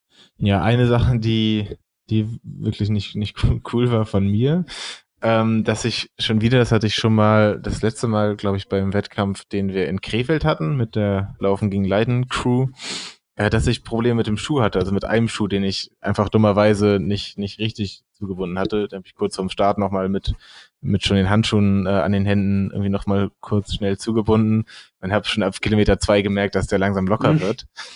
Und äh, in meinem Kopf ausgerechnet, wie viel Zeit mich das wohl kosten würde, wenn ich kurz anhalte und den Schuh binde und ähm, bin, bin zu dem Schluss gekommen, dass das schon mindestens 20 Sekunden sind und das ist bei 10 Kilometer auch kein Spaß. Ähm, hat zum Glück alles gehalten. Aber da, ja, das habe ich mir auf jeden Fall fest vorgenommen, das irgendwie als Ritual vor den nächsten Wettkämpfen nochmal groß zu prüfen, dass da irgendwie keine Probleme gibt, weil das wirklich ja unnötig ist. Aber das, Doppelknoten. Ähm, Aber das ist doch auch so ein typisches, ja, ist doch ja, auch so ein typisches Ding, oder? Ich kenne das vor jedem meiner Wettkämpfe, wenn ich schon im Startblock stehe, die Schuhe können bequem sitzen, wie sie, so, wie sie wollen. Und ich habe auch immer einen Doppelknoten im Startblock gehe ich immer noch mal hin, mach die Schuhe noch mal auf, mach sie noch mal zu, dann merke ich, ach, jetzt sitzt sie doch nicht so bequem. Also ich, ich und ich sehe da auch immer zig Leute, die anfangen an ihren Füßen rumzuknoten und irgendwie bin ich dann doch immer erst so 15 Sekunden vorm Start fertig mit Schuhe zu binden, äh, wo ich mir auch denke, so, boah, wenn es dann nachher daran scheitert, das wäre das wäre super dumm und super asozial. Ja. Was praktisch ist, sind auch diese, ähm, hat man ja bei Triathlon schon oder bei Triathlon-Veranstaltungen diese Locklaces. Also da zieht man einfach so die Schnürsenkel zusammen und so bleibt es. Da kann ja nichts mehr aufgehen. Ja, halten die, halten die fest? Weil ich, ich habe auf jeden Fall ja, das, das hält fest, ja. Und dachte immer so, boah, ich hätte dann doch ein bisschen Schiss, dass die dann von, von Schritt zu Schritt dann lockerer werden äh, und ich danach den Schuh, blöd gesagt, irgendwo auf der Strecke verliere. Aber wenn, halten die dann bombenfest oder muss man da währenddessen nachziehen? Nee, auf keinen Fall. Also die, also die, die ich habe, die halten wirklich super. Also ich habe da nie Probleme irgendwie mit lockeren Schuhen oder dass es, dass das sich lockert oder dass, dass ähm, ja, dass das irgendwie aufgeht. Und, nee, absolut keine Probleme. Ja, müsste man mal ausprobieren. Sehr empfehlenswert. Ja, ich habe ich hab tatsächlich solche Dinger mal gekauft, irgendwie vor zwei Jahren mal bestellt ähm, und ausprobiert. Bei mir war das Problem, dass ich, ähm, das hat zwar alles gehalten und so, aber es war irgendwie kein cooles Gefühl, weil die Schuhe dann dadurch relativ locker saßen und irgendwie, auch wenn es gehalten hat, das Gefühl war irgendwie nicht so doll. Ja, okay. einfach fester schnüren ab jetzt. genau. Denke Niklas, was mich nochmal ähm, insbesondere äh, interessieren ja. würde, du hast ja erzählt, deine Uhr hat zwischendurch äh, absurde Pace-Zeiten angezeigt, äh, weil du wahrscheinlich kein GPS hattest. Äh, zwei Fragen. Zum einen, wie sicher warst du, dass du dein dir vorgenommenes Ziel schaffst? Und auf der anderen Seite, wie sehr hat dich das genervt? Weil du dachtest ja dann wahrscheinlich in dem Moment tatsächlich, du bist zu langsam unterwegs. Ähm, ja, dachte ich nicht unbedingt, weil ich schon mittlerweile, glaube ich, ein ganz gutes Tempogefühl aufgebaut habe. Ähm, und auch jetzt zum Beispiel die, die Pace jetzt öfter gelaufen bin bei Intervallen, bei Tausendern oder so. Deswegen weiß ich schon ungefähr, wie sich das anfühlt. Äh, und wusste, dass ich auf gar keinen Fall gerade 4,15er Schnitt laufe. Ähm, also das konnte ich schon unterscheiden. Das hat vor allem genervt, ähm, ja, ein bisschen unsicher gemacht, aber es war jetzt auch nicht über große Teile der Strecke. Ne? Es ist mehrmals so kurz passiert, äh, wo ich aber dachte, ich habe nichts am Tempo verändert. Was, was ist hier los? So, und man, und außerdem konnte man das ganz gut sehen, weil man ja ungefähr die Abstände abschätzen konnte zu den Leuten, die um einen herumlaufen und ähm, wenn die jetzt nicht gerade eingebrochen sind oder voll Vollsprint eingelegt haben, sind die immer noch in der Nähe von einem geblieben. Also wusste ich, so großartig kann sich da nichts verändert haben. Deswegen war es jetzt zum Glück kein Riesenproblem. Sehr wichtiger Punkt, ähm, gell? Tempogefühl. Das, äh, ja. Ja. Kann, kann das ist echt wichtig. Betonen, cool, ja. wenn es klappt. Ja. Ja, genau. Ähm, genau, und sonst ähm, frühstücksmäßig ähm, habe ich ja weit vor dir, Daniel, ich glaube, circa drei, dreieinhalb Stunden vor dem Start gefrühstückt ähm, eigentlich Klassiker und hat bisher auch immer funktioniert und hat eigentlich auch da funktioniert. Ähm, ist einfach so eine Schale Müsli, also Haferflocken mit Banane und äh, Soja, Hafer oder was auch immer von der Milch. Ähm, dann hatte ich aber doch noch so ein bisschen Hunger und habe mir so zwei kleine, ganz kleine Brot äh, Knuste. Ich glaube, für Knust ist so ein Wort, das ist äh, regional, das überall anders heißt. Ich meine das kleine Ende vom Brot. ich sage mal ähm, Kneipchen. Das ich, ich noch das gegessen. Wort, das gibt's gar nicht. Ich sag Kneipchen. Das kenne ich nicht. Also Kneipchen jetzt nicht zum Trinken, wäre wär auch eine Option vom, vom, vom Wettkampf. ähm, also nicht die Lokalität, sondern das Endstück vom Brot. Ja, genau. Davon habe ich zwei Stück äh, noch verhaftet morgens mit der wunderbaren Schoko-Duo-Creme. Shoutout dafür nach Holland, ähm, die da wunderbarerweise immer vegan ist und so eine ja, so eine Schokocreme, die schwarz und weiß ist, die habe ich mir da drauf gedonnert. Und die habe ich tatsächlich, beide, beide Knuste habe ich in meinem Korpus gespürt beim Laufen. Ähm, und hatte zum ersten Mal, das hatte ich noch nie in einem Wettkampf oder eigentlich auch beim Laufen generell nicht so einen, so einen leichten äh, Würge-Kotzreiz auf mm. der Strecke, dass ich das Gefühl hatte, dass ich nicht so richtig, ähm, nicht so richtig aus vollen Stücken atmen konnte, so auf, auf Hälfte der Strecke ungefähr. Das war ein bisschen unangenehm. Ja, hat, hat das Ganze nicht, nicht großartig gefährdet, aber habe ich mir auf jeden Fall gemerkt, nie wieder knust. Oder nie wobei wieder Brot auch, vielleicht. Wobei das nicht unbedingt daran liegen müsste. Ne? Also du bist ja schon wirklich äh, schon sehr schnelle Pace gelaufen, hast über 10 Kilometer. Also, ne? also du kommst da ja schon in, in die Bereiche, sage ich mal, die, die wehtun. Ne? Das, das ja. ist auch für den Körper nicht ohne. Und äh, ja, man sieht ja schon mal de, hin und wieder sich der ein oder andere mal beim Wettkampf übergibt, ne, wenn er da so ein bisschen äh, ins rote Bereich kommt. Das ist nicht unüblich. Ja, ja, das habe ich auch schon, schon öfter hätte ich gesehen. Dich aber, hätte ich dich aber ranzitiert, ähm. wenn du die gute Schoko-Duo-Creme auf diesem, äh, auf diesem Wege wieder äh, verschwendet hättest. Ja, man muss eigentlich mal sagen, ja, riesen Shoutout für diese Schoko-Duo-Creme. In Deutschland noch nie vegan gesehen, da irgendwie beim Discounter. Keinerlei Milch, nichts. Ich habe in der letzten Woche ungelogen anderthalb Gläser schon vernichtet. Bereue nichts. Ich möchte keine Zahlen nennen, aber ich habe auch einiges verhaftet. Und äh, dazu kommt ja noch, dass die Zehnerstrecke auch ähm, zu einem Teil die Marathonstrecke war und dann hättest du da durchlaufen können. Das wollte ich dir ersparen. Deswegen Deswegen bin ich dann durchgelaufen und äh, kann mal den, den Vorhang lüften für die äh, Zeit. Die da war 38 Minuten und 48 Sekunden, sagt zumindest meine Uhr. Und ich meine, die Ergebnisliste, die ich mir gestern nochmal angeguckt habe, sagt auch genau dasselbe. Ähm, ja, letzten zwei Kilometer waren nochmal richtig hart, weil es auch vor dem Zieleinlauf nochmal eine lange Gerade gab und auch der Zieleinlauf selber 400, 400, 500 Meter lange Gerade war, wo der Wind nochmal komplett entgegen ähm, ge gepfeffert ist, so dass man da nicht so richtig noch einen Zielsprint einlegen konnte, leider. Den hätte ich vielleicht sogar noch ein bisschen hinbekommen. Mm, ja, 3,52er Durchschnitt hat es dann letztendlich ergeben. Und ich bin mega zufrieden und glücklich. Immer. Vollkommen zu Recht auf jeden Fall. Also ich war, wir, wir, wir waren ja, während ich, äh, oder beziehungsweise während Maria und ich ja noch ähm, äh, gewartet haben, bis wir zum Start des Marathons loslaufen, haben wir schon die ganze Zeit auf eine Rückmeldung gehofft und als dann erstmal nichts kam und als wir dann gefragt haben, wie es gelaufen ist, erstmal nur ein Bild von, von euch beiden Finishern kam, gab, dachten wir jetzt, oh, das, die scheinen, also oh, nicht, dass da was schiefgelaufen ist, nicht, dass die beiden unzufrieden sind, aber ich glaube auch einfach, das war wahrscheinlich auch einfach des Wetters und des Windes geschuldet, oder? Dass ihr nicht einfach mega erleichtert und happy im Ziel wart. Ja, ja, tatsächlich hat es bei mir schon eine halbe Stunde bis vielleicht sogar eine Stunde gedauert, bis ich das, bis ich das angenommen habe, weil, weil ich mir dachte, dass ich bei anderen Windverhältnissen oder keinen Windverhältnissen äh, schon noch eine bessere Zeit raushauen hätte können. Aber ja, dann habe ich, hab ich ein bisschen nachgedacht und ist mir aufgefallen, dass ich daran ja nichts ändern kann, dass es äh, weitere Wettkämpfe für mich tatsächlich ja jetzt schon relativ bald auch ähm, auf zehn Kilometern hoffentlich dann ohne Wind geben wird. Deswegen habe ich auf jeden, ich habe auf jeden Fall alles gegeben. Da, da wäre nicht mehr gegangen und dann sollte man eigentlich auch zufrieden sein. Sonst hat man im Training was falsch gemacht und ja. Ja, sehe ich genauso. Ich glaube, dieses Spekulieren, da werde ich nachher auch nochmal drauf zurückkommen, die spekulieren, was wäre, wenn Bedingung A, B und C anders gewesen wäre. Ich glaube, das macht einen einfach nicht glücklich. Ich glaube, da sollte man sich nicht drauf einlassen. Äh, und das habe ich auch in der Nachbetrachtung des Köln-Marathons äh, irgendwann gelernt, weil ich da auch die ganze Zeit gesagt habe, oh, wenn ich keine Magenkrämpfe gehabt hätte und dieses und wenn das besser gelaufen wäre, aber unterm Strich habe ich einen Marathon gefinisht und das ist gut und die Magenkrämpfe kommen auch nicht von ungefähr. Klar kann man einen scheiß Tag haben, aber dann ist es so und dann ja, versuche ich doch auch davon wegzukommen, dem dann den nachzu, dem dann nachzuweinen. Aber ja, kann aus eigener Erfahrung sagen, dass es nicht unbedingt einfach ist, gerade wenn man, wenn man eine geile Leistung abliefert. Natürlich würde man gern herausfinden, wie die Leistung gewesen wäre unter anderen Umständen. Aber nichtsdestotrotz muss man, glaube ich, sagen, Zehner unter 39 Minuten, da kommen nicht so wahnsinnig viele Hobbyläufer in ihrem Leben mal hin. Ja. Ja, das war auf jeden Fall cool.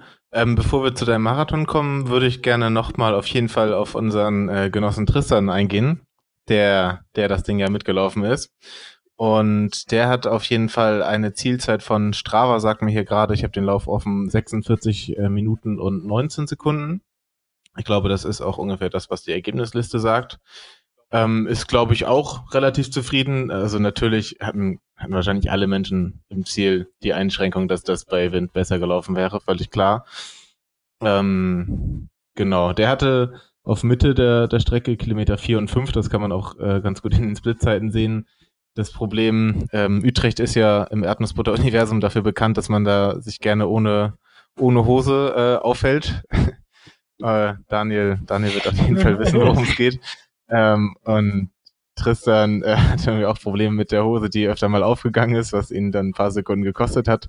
Ist dafür dann die zweite Hälfte umso schneller gelaufen und ähm, ja, 4,37 äh, Minuten, äh, 4,37 Minuten pro Kilometer. Was man, was man, äh, war was man auf jeden Fall noch erwähnen muss, der gute Tristan ist ja aus einer Krankheitspause, glaube ich, gestartet, hat genau, lange, lange pausiert und sich geschont und sich wirklich vorbildlich auskuriert und ist dann einfach mal wieder eingestiegen und haut dann, also gefühlt jeder Lauf, äh, jeder, jeder Trainingslauf äh, eine, eine neue Bestzeit. Äh, und ich glaube, er war selber ziemlich, ziemlich unsicher, was der Utrecht-Marathon äh, hergeben könnte. Er meinte, glaube ich, selbst, es könnte wahnsinnig furchtbar, aber auch wahnsinnig toll werden. Und ich glaube, da, da sind die 46 Minuten, sind da doch tatsächlich auch eine Hausnummer, äh, mit der man sich nicht verstecken braucht. Genau, genau. Ähm, ja, Tr äh, Tristan hat eine sehr interessante Trainingsphilosophie. Er wird sicherlich bald auch mal wieder hier äh, zu Gast im Podcast sein und äh, kann dann vielleicht noch ein bisschen davon berichten, wie sein Training so abläuft. Ähm, er hat, glaube ich, äh, relativ wenig Läufe gemacht jetzt in der letzten Zeit. Dafür dann jedes Mal, also wirklich krass, krass schneller jeder Lauf. Er hat eine Woche vor dem Lauf von Utrecht äh, einen Zehner mit einer Bestzeit mit äh, 4,28 äh, Minuten Schnitt äh, gelaufen, was eine Zeit von 44,43 ist, sagt mir Strava gerade. Ähm, ja, vielleicht können wir uns da was beim abschauen. Also er hatte, glaube ich, auf jeden Fall die Kombination aus äh, Laufen, Pfeffi und Bierchen äh, mit, mit minimalem äh, Trainingsaufwand, aber maximale Effizienz auf jeden Fall ähm, auf jeden Fall perfektioniert. Ja, definitiv ein Ehrenmann und ähm, ja, herzlichen Glückwunsch auch nochmal von hier aus. Ja, auch von mir. Voll. Ähm, ja, ich, ich muss auch nochmal kurz zum Zieleinlauf. Ich habe mir auch erlebt und man muss nicht mitgelaufen sein. Es reicht schon, wenn man Zuschauer an Start oder Ziel war. Wenn man da stand, jeder kann beschwören, das ist vermutlich so, also für, für mich, dass das asozialste, der asozialste Zieleinlauf war, den ich je hatte, einfach weil man der war, äh, man ist halt nach Osten eingelaufen, nach Nordosten und natürlich waren die Windböen aus nordöstlicher Richtung. Äh, Spitzen Windgeschwindigkeiten bei den Böen 70 kmh laut Wetterbericht. Durch, äh, durch, normale, normale Dauerwind, die Böen rausgerechnet, normale Windgeschwindigkeiten von 30 bis 40 kmh. Jetzt kann man sich vorstellen, äh, wie, wie viel Kraftaufwand es kostet und wie viel Kraft es kostet, da am Ende nochmal zu sagen, ich will jetzt auf der Zielgeraden, die auch ziemlich lang ist. Also man läuft da eine Kurve, das ist so ein bisschen industriegebietsmäßig, dann kriegt man schon den vollen Wind ab und läuft dann aufs Ziel zu. Äh, da, und das sind dann, ich glaube, Niklas, du hast schon gesagt, das sind etwa anderthalb, zwei Kilometer. Und jetzt schaut man sich deinen letzten Split an und da bist du, glaube ich, auch 3,52 gelaufen, 3,53. Ja, ich glaube 53. Ja, äh, das macht mich nahezu sprachlos, weil wenn man dann, wenn man dann mal überlegt, äh, wie viel, wie viel Kraft einen dann dieser krasse Gegenwind, in den man reingerannt ist, noch gekostet hat, äh, ja, das ist, äh, ich glaube, das, das kannst du umrechnen, das wäre wahrscheinlich eine 335er, 340er Pace. Locker mal einfach mit, mit, wenn man, wenn man, wenn man sagen würde, wir rechnen den Gegenwind raus und ähm, setzen es mal mit milderen Verhältnissen, geschweige denn Windstille gleich. Ist einfach der, der absolute Wahnsinn. Ähm, und ich glaube, man hat da so einige gesehen, die danach erstmal ordentlich durchatmen mussten, äh, weil die da, also ich, ich, weiß, ich weiß nicht, wie es dir geht, aber ich habe es ja letztes Jahr schon erläutert. Letztes Jahr hatte ich ja schon Probleme mit dem Wind und dieses Jahr lache ich darüber, was ich 2017 über den Utrecht-Marathon erzählt habe, bei der kleinen Böe, die da ging. Ähm, aber schon arg Probleme mit Wind und mir fällt es dann oftmals schwer, tief zu atmen. Ich atme dann immer relativ flach, weil ich dann so einen so einen Druck dann auch relativ schnell auf den Lungen spüre. Ähm, Niklas, wie, wie, wie geht es dir? Hast du damit Probleme oder ist es bei dir wirklich einfach nur der, der größere Kraftaufwand, der dich da mürbe macht? Tatsächlich glaube ich nur der größere Kraftaufwand. Also so die Atemprobleme, glaube ich, die kamen einfach so von der Geschwindigkeit. Ich, also glaube, also hab, ist mir jetzt nicht aufgefallen, dass das großartig irgendwie vom, vom Wind oder vom Wetter kam, sondern ich habe einfach aus dem letzten Loch gepfiffen. Äh, Fun Fact ab Kilometer vier gestöhnt wie ein Walross aus Das war nicht schön. Vielleicht haben, vielleicht haben auch deswegen die Leute mich an der Strecke so wenig angefeuert und ich habe immer gehört, wie sie das, äh, diese Spitzengruppe da vor mir angefeuert haben. Das habe ich aus der Ferne gehört und dann, als ich da war, hat äh, alle ihren Mund nicht aufgemacht, aber vielleicht waren sie auch einfach schockiert. Ich kann mir, ich kann kann mir das ganz schwer vorstellen. Kannst du das mal kurz nachmachen? Kommt einfach zum nächsten Wettkampf, also der nächste in zwei Wochen Hannover, zehn Kilometer. Ähm, stellt euch an die Strecke und ja, vielleicht, vielleicht gibt's eine Audioaufnahme. Sonst einfach vorbeikommen. Wir sind gerade bei Kilometer sieben. War nicht schön. Ich, ich freue mich. ähm, Adrian, du hast ja jetzt den vollen Einblick. Du weißt ja als, als Trainer ziemlich genau, an welchem Leistungsstand der, der Niklas vom, vom Wettkampf war, was zu erwarten war. Ähm, hast garantiert den, den, was die Zahlen angeht, den Wettkampf auch durchanalysiert. Ähm, was ist dein Fazit zu dem, zu, zu der Zeit, zu dem Zehner? Äh, und würdest du sagen, soll erfüllt? Genau auf den Punkt getroffen. Also Punkt. Kann man nicht anders sagen, weil äh, ich habe mich auch im Vorfeld mit Niklas nochmal drüber unterhalten, welche Zeit möglich wäre, welcher Pace er anlaufen könnte und so weiter. Und ich habe mir auch gesagt, Niklas, 3,52 ähm, ist auch eine Pace, ne, die du auf jeden Fall äh, laufen kannst, laufen solltest. Ähm, das, das, hatte, das hatte voll durchgezogen. Ähm, ja, wie gesagt, auf den Punkt getroffen. Ähm, ja, zum Training auch genauso. Also ähm, was, was, was der abgerissen hat im Training. Also das war schon wirklich, war schon wirklich teilweise so das Training an der, äh, wie soll ich sagen, er hat sich da schon sehr an der Messerschneide bewegt. Ne? Also da das äh, äh, mit mit äh, äh, ja zwei intensiven Einheiten an zwei Tagen und und halt solche Geschichten. Also war das schon äh, war das schon teilweise auch bei mir äh, kam so ab und zu der Gedanke, oh, hoffentlich ist es nicht zu viel des Guten. Ähm, war es nicht ähm, es hat gepasst, es hat wirklich gepasst, wie Faust aufs Auge. Äh, von daher äh, hatte ich auch wirklich tatsächlich auch für den, äh, für den Wettkampf wirklich ein sehr, sehr, sehr gutes Gefühl. Nichtsdestotrotz war ich super nervös, also so von Weitem, das ist echt ätzend, ne? Und dann kriegst du nur halt so Nachrichten so von wegen Scheiß und so. Und äh, ich war echt, ich war wirklich äh, nervös irgendwie wie vor der Klausur oder so. Also, wie wir auch. Entschuldigung. Auf welchem Wege hast du das von, von zu Hause aus verfolgt? Gab es irgendwie, gab, gab, ich glaube, letztes Jahr gab es eine Online-App oder sowas, wo man gucken konnte. Gab es sowas dieses Jahr? Nein, also da muss ich sagen, ähm, da hängt Utrecht wirklich sehr, sehr hinterher. Also da gab es überhaupt nichts. Ne? Also die, die App, die habe ich mir runtergeladen, ähm, aber die hat irgendwie nur, die, die hat gar nichts gezeigt. Die hat, äh, ähm, also ich, ich kam damit überhaupt nicht zurecht und ähm, konnte ich da überhaupt nicht finden auf der App, auf der äh, Webseite ähm, kam ich auch nicht viel weiter. Ähm, also eine Katastrophe, muss ich sagen. Also heutzutage kriegt das jede ähm, Volkslauf äh, in jedem kleinen Dorf auf die Reihe, das irgendwie. Aber ja, hat mich schon, hat mich schon gewundert. Ähm, Lustigerweise habe ich mal den Niklas irgendwann eine Nachricht geschrieben, wie war's? Äh, erzähl mal. Und äh, dann kam eine Nachricht vom Niklas und äh, die war komplett vom Winter verweht. Ich habe kein einziges Wort verstanden. war, ich habe nur Wind gehört. Also ähm, das war schon richtig. Ja, da weiß man, was da an der Strecke Sache war. Ja, ähm, Sonst, Niklas, hast du noch ein Anekdötchen zu deinem, zu deiner krassen Zehner, äh, zu deinem krassen Zehner-Wettkampf zu erzählen? Ansonsten würde ich dann mit dem Marathon fortfahren. Nö, tatsächlich, ähm, die, die Zeit ging relativ schnell vorbei. Natürlich hatte ich, hatte ich viele Gedanken äh, während des Laufes, die ich aber natürlich dann auch ganz schnell wieder vergessen habe oder verdrängt habe, so weil, ja, weil ich so richtig viel auch gar nicht denken konnte. Nö, ähm, wir haben uns dann, dann fertig gemacht. Und eine Meisterleistung von mir war noch, ähm, kleiner Lifehack, wenn es so richtig kalt draußen ist und ihr dann nach dem Wettkampf duschen geht, vergesst einfach mal das Handtuch, beziehungsweise lasst es im, Hand, äh, im Auto.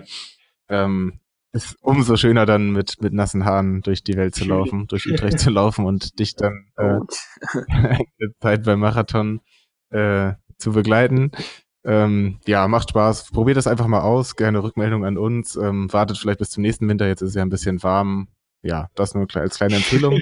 ähm, trotzdem, trotzdem hat es Spaß gemacht, ähm, uns dann auf den Weg zu dir zu machen. Wir haben uns dann äh, mit der Maria getroffen und sind dann äh, zu viert. Ich habe leider den, deinen Start nicht gesehen, Maria glaube ich schon. Genau, die war. Ähm, ja, was waren deine Gedanken, als du, als du dich da in den Startblock gestellt hast und wie hast du dich in den Startblock gestellt? Weit vorne, weit hinten, auf den Startblock, unter den Startblock? Also ich war ja auf jeden Fall, ich, ich wusste ja schon, ich habe ja schon geahnt, dass, dass man, äh, letztes Jahr war ich ja sogar angemeldet mit einer Zielzeit drei Stunden 25 und sollte in den letzten Startblock, weil irgendwie, also ich, irgendwie waren alle Leute, äh, die ich da vor Ort getroffen habe und deutschsprachig waren in dem letzten Startblock. Ich weiß nicht, ob das da irgendwie deren Schikane war und da dachte ich, dieses Jahr als Nachmelder äh, landet man sicherlich auch im letzten Startblock. Hab dann bei der Anmeldung auch gefragt, weil auf der Startnummer kein Block stand. Und da hieß es dann auch so, nee, man kann keinen Startblock angeben äh, oder sie sich wünschen oder es wird auch nicht per Zielzeit gemacht, alle Nachmelder in den letzten Block. Äh, jetzt wusste ich aus dem Vorjahr ja noch, dass es halt gut und gerne auch mal sechs, sieben Minuten dauern kann, bis der letzte Block auf der Strecke ist.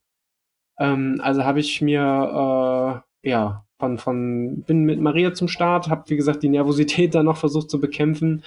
gefühlt viermal meine Regenjacke an und ausgezogen. Ähm, Spoiler, ich habe sie nicht verloren, wie vermutet, sondern sie war die ganze Zeit äh, bei, bei, bei meiner liebenswerten, äh, aber in, in dem Fall nichts ahnenden Begleitperson aufgehoben. ähm, ja, und hab, hab mir da noch meine Glück, äh, Glückwünsche oder meine, meine Anforderungen abgeholt und bin dann auch Richtung Startblock äh, und habe dann einfach geguckt, in welchem Block ich vorne reinkomme. Ähm, die ersten Blöcke, ich glaube die ersten vier Blöcke oder fünf Blöcke, ich weiß nicht mehr so genau, da wurde kontrolliert, das war offenbar die erste Startwelle. Ähm, da kam ich nicht rein, aber ich bin dann in den ersten Startblock rein, wo äh, nicht mehr kontrolliert wurde äh, und habe mich da dann ganz vorn an, an, an dem Bauzaun, ans Absperrgitter durch, durchgeschlichen, habe dann die ganze Zeit mit verschränkten Armen da gestanden und ein bisschen rumgewippt, damit keiner weil da dann direkt vorn vor der äh, Absperrung ja dann doch äh, Organisatoren standen, was ich nicht bedacht habe und habe dann die ganze Zeit mit verschränkten Armen bin da rumgetänzelt, damit die nicht sehen, ob auf meiner Startnummer ein Startblock steht oder nicht. Ähm, was komplett absurd ist, weil mein Name oder was man wissen muss, die äh, Nachmelder, die haben keinen gedruckten Namen auf ihrer Startnummer, sondern können die dann mit Edding draufschreiben. Das heißt, es war super offensichtlich, dass ich in dem Blog der Einzige war, der äh, sich nachgemeldet hat und deswegen da eigentlich gar keine Daseinsberechtigung in diesem Startblock hatte. Aber, äh, aber sei es drum, äh, hat ja doch alles geklappt und ich bin dann, bin dann mit 30 Sekunden Verzögerung ungefähr auf die Strecke gekommen, dann in der zweiten Welle. Was, glaube ich, ganz okay ist. Ich habe mit der im Vergleich zu sechs, sieben Minuten da dann noch in der Kälte stehen, äh, da in dem Windföhn äh, war das Ganze, war das eigentlich soweit ganz gut und ja, ähm, ich glaube, jetzt können wir die Katze aus dem Sack lassen, oder Adrian? Wir können ja mal, wir können ja mal raushauen, was der eigentliche Plan gewesen wäre. Bei idealen Bedingungen ähm, haben wir nach dem Halbmarathon in Polheim abgemacht oder oder uns, äh, du hast ausgerechnet so, hey, eine Pace, die die hart wäre, aber die potenziell möglich wäre, wäre eine 417er Pace, genau, 417. er Pace gewesen. Das wäre ziemlich genau der Drei-Stunden-Marathon gewesen. Ähm, und das war auch mein, mein Matchplan an, an dem Tag, einfach äh, möglichst lang diese Pace oder so ähnlich zu laufen.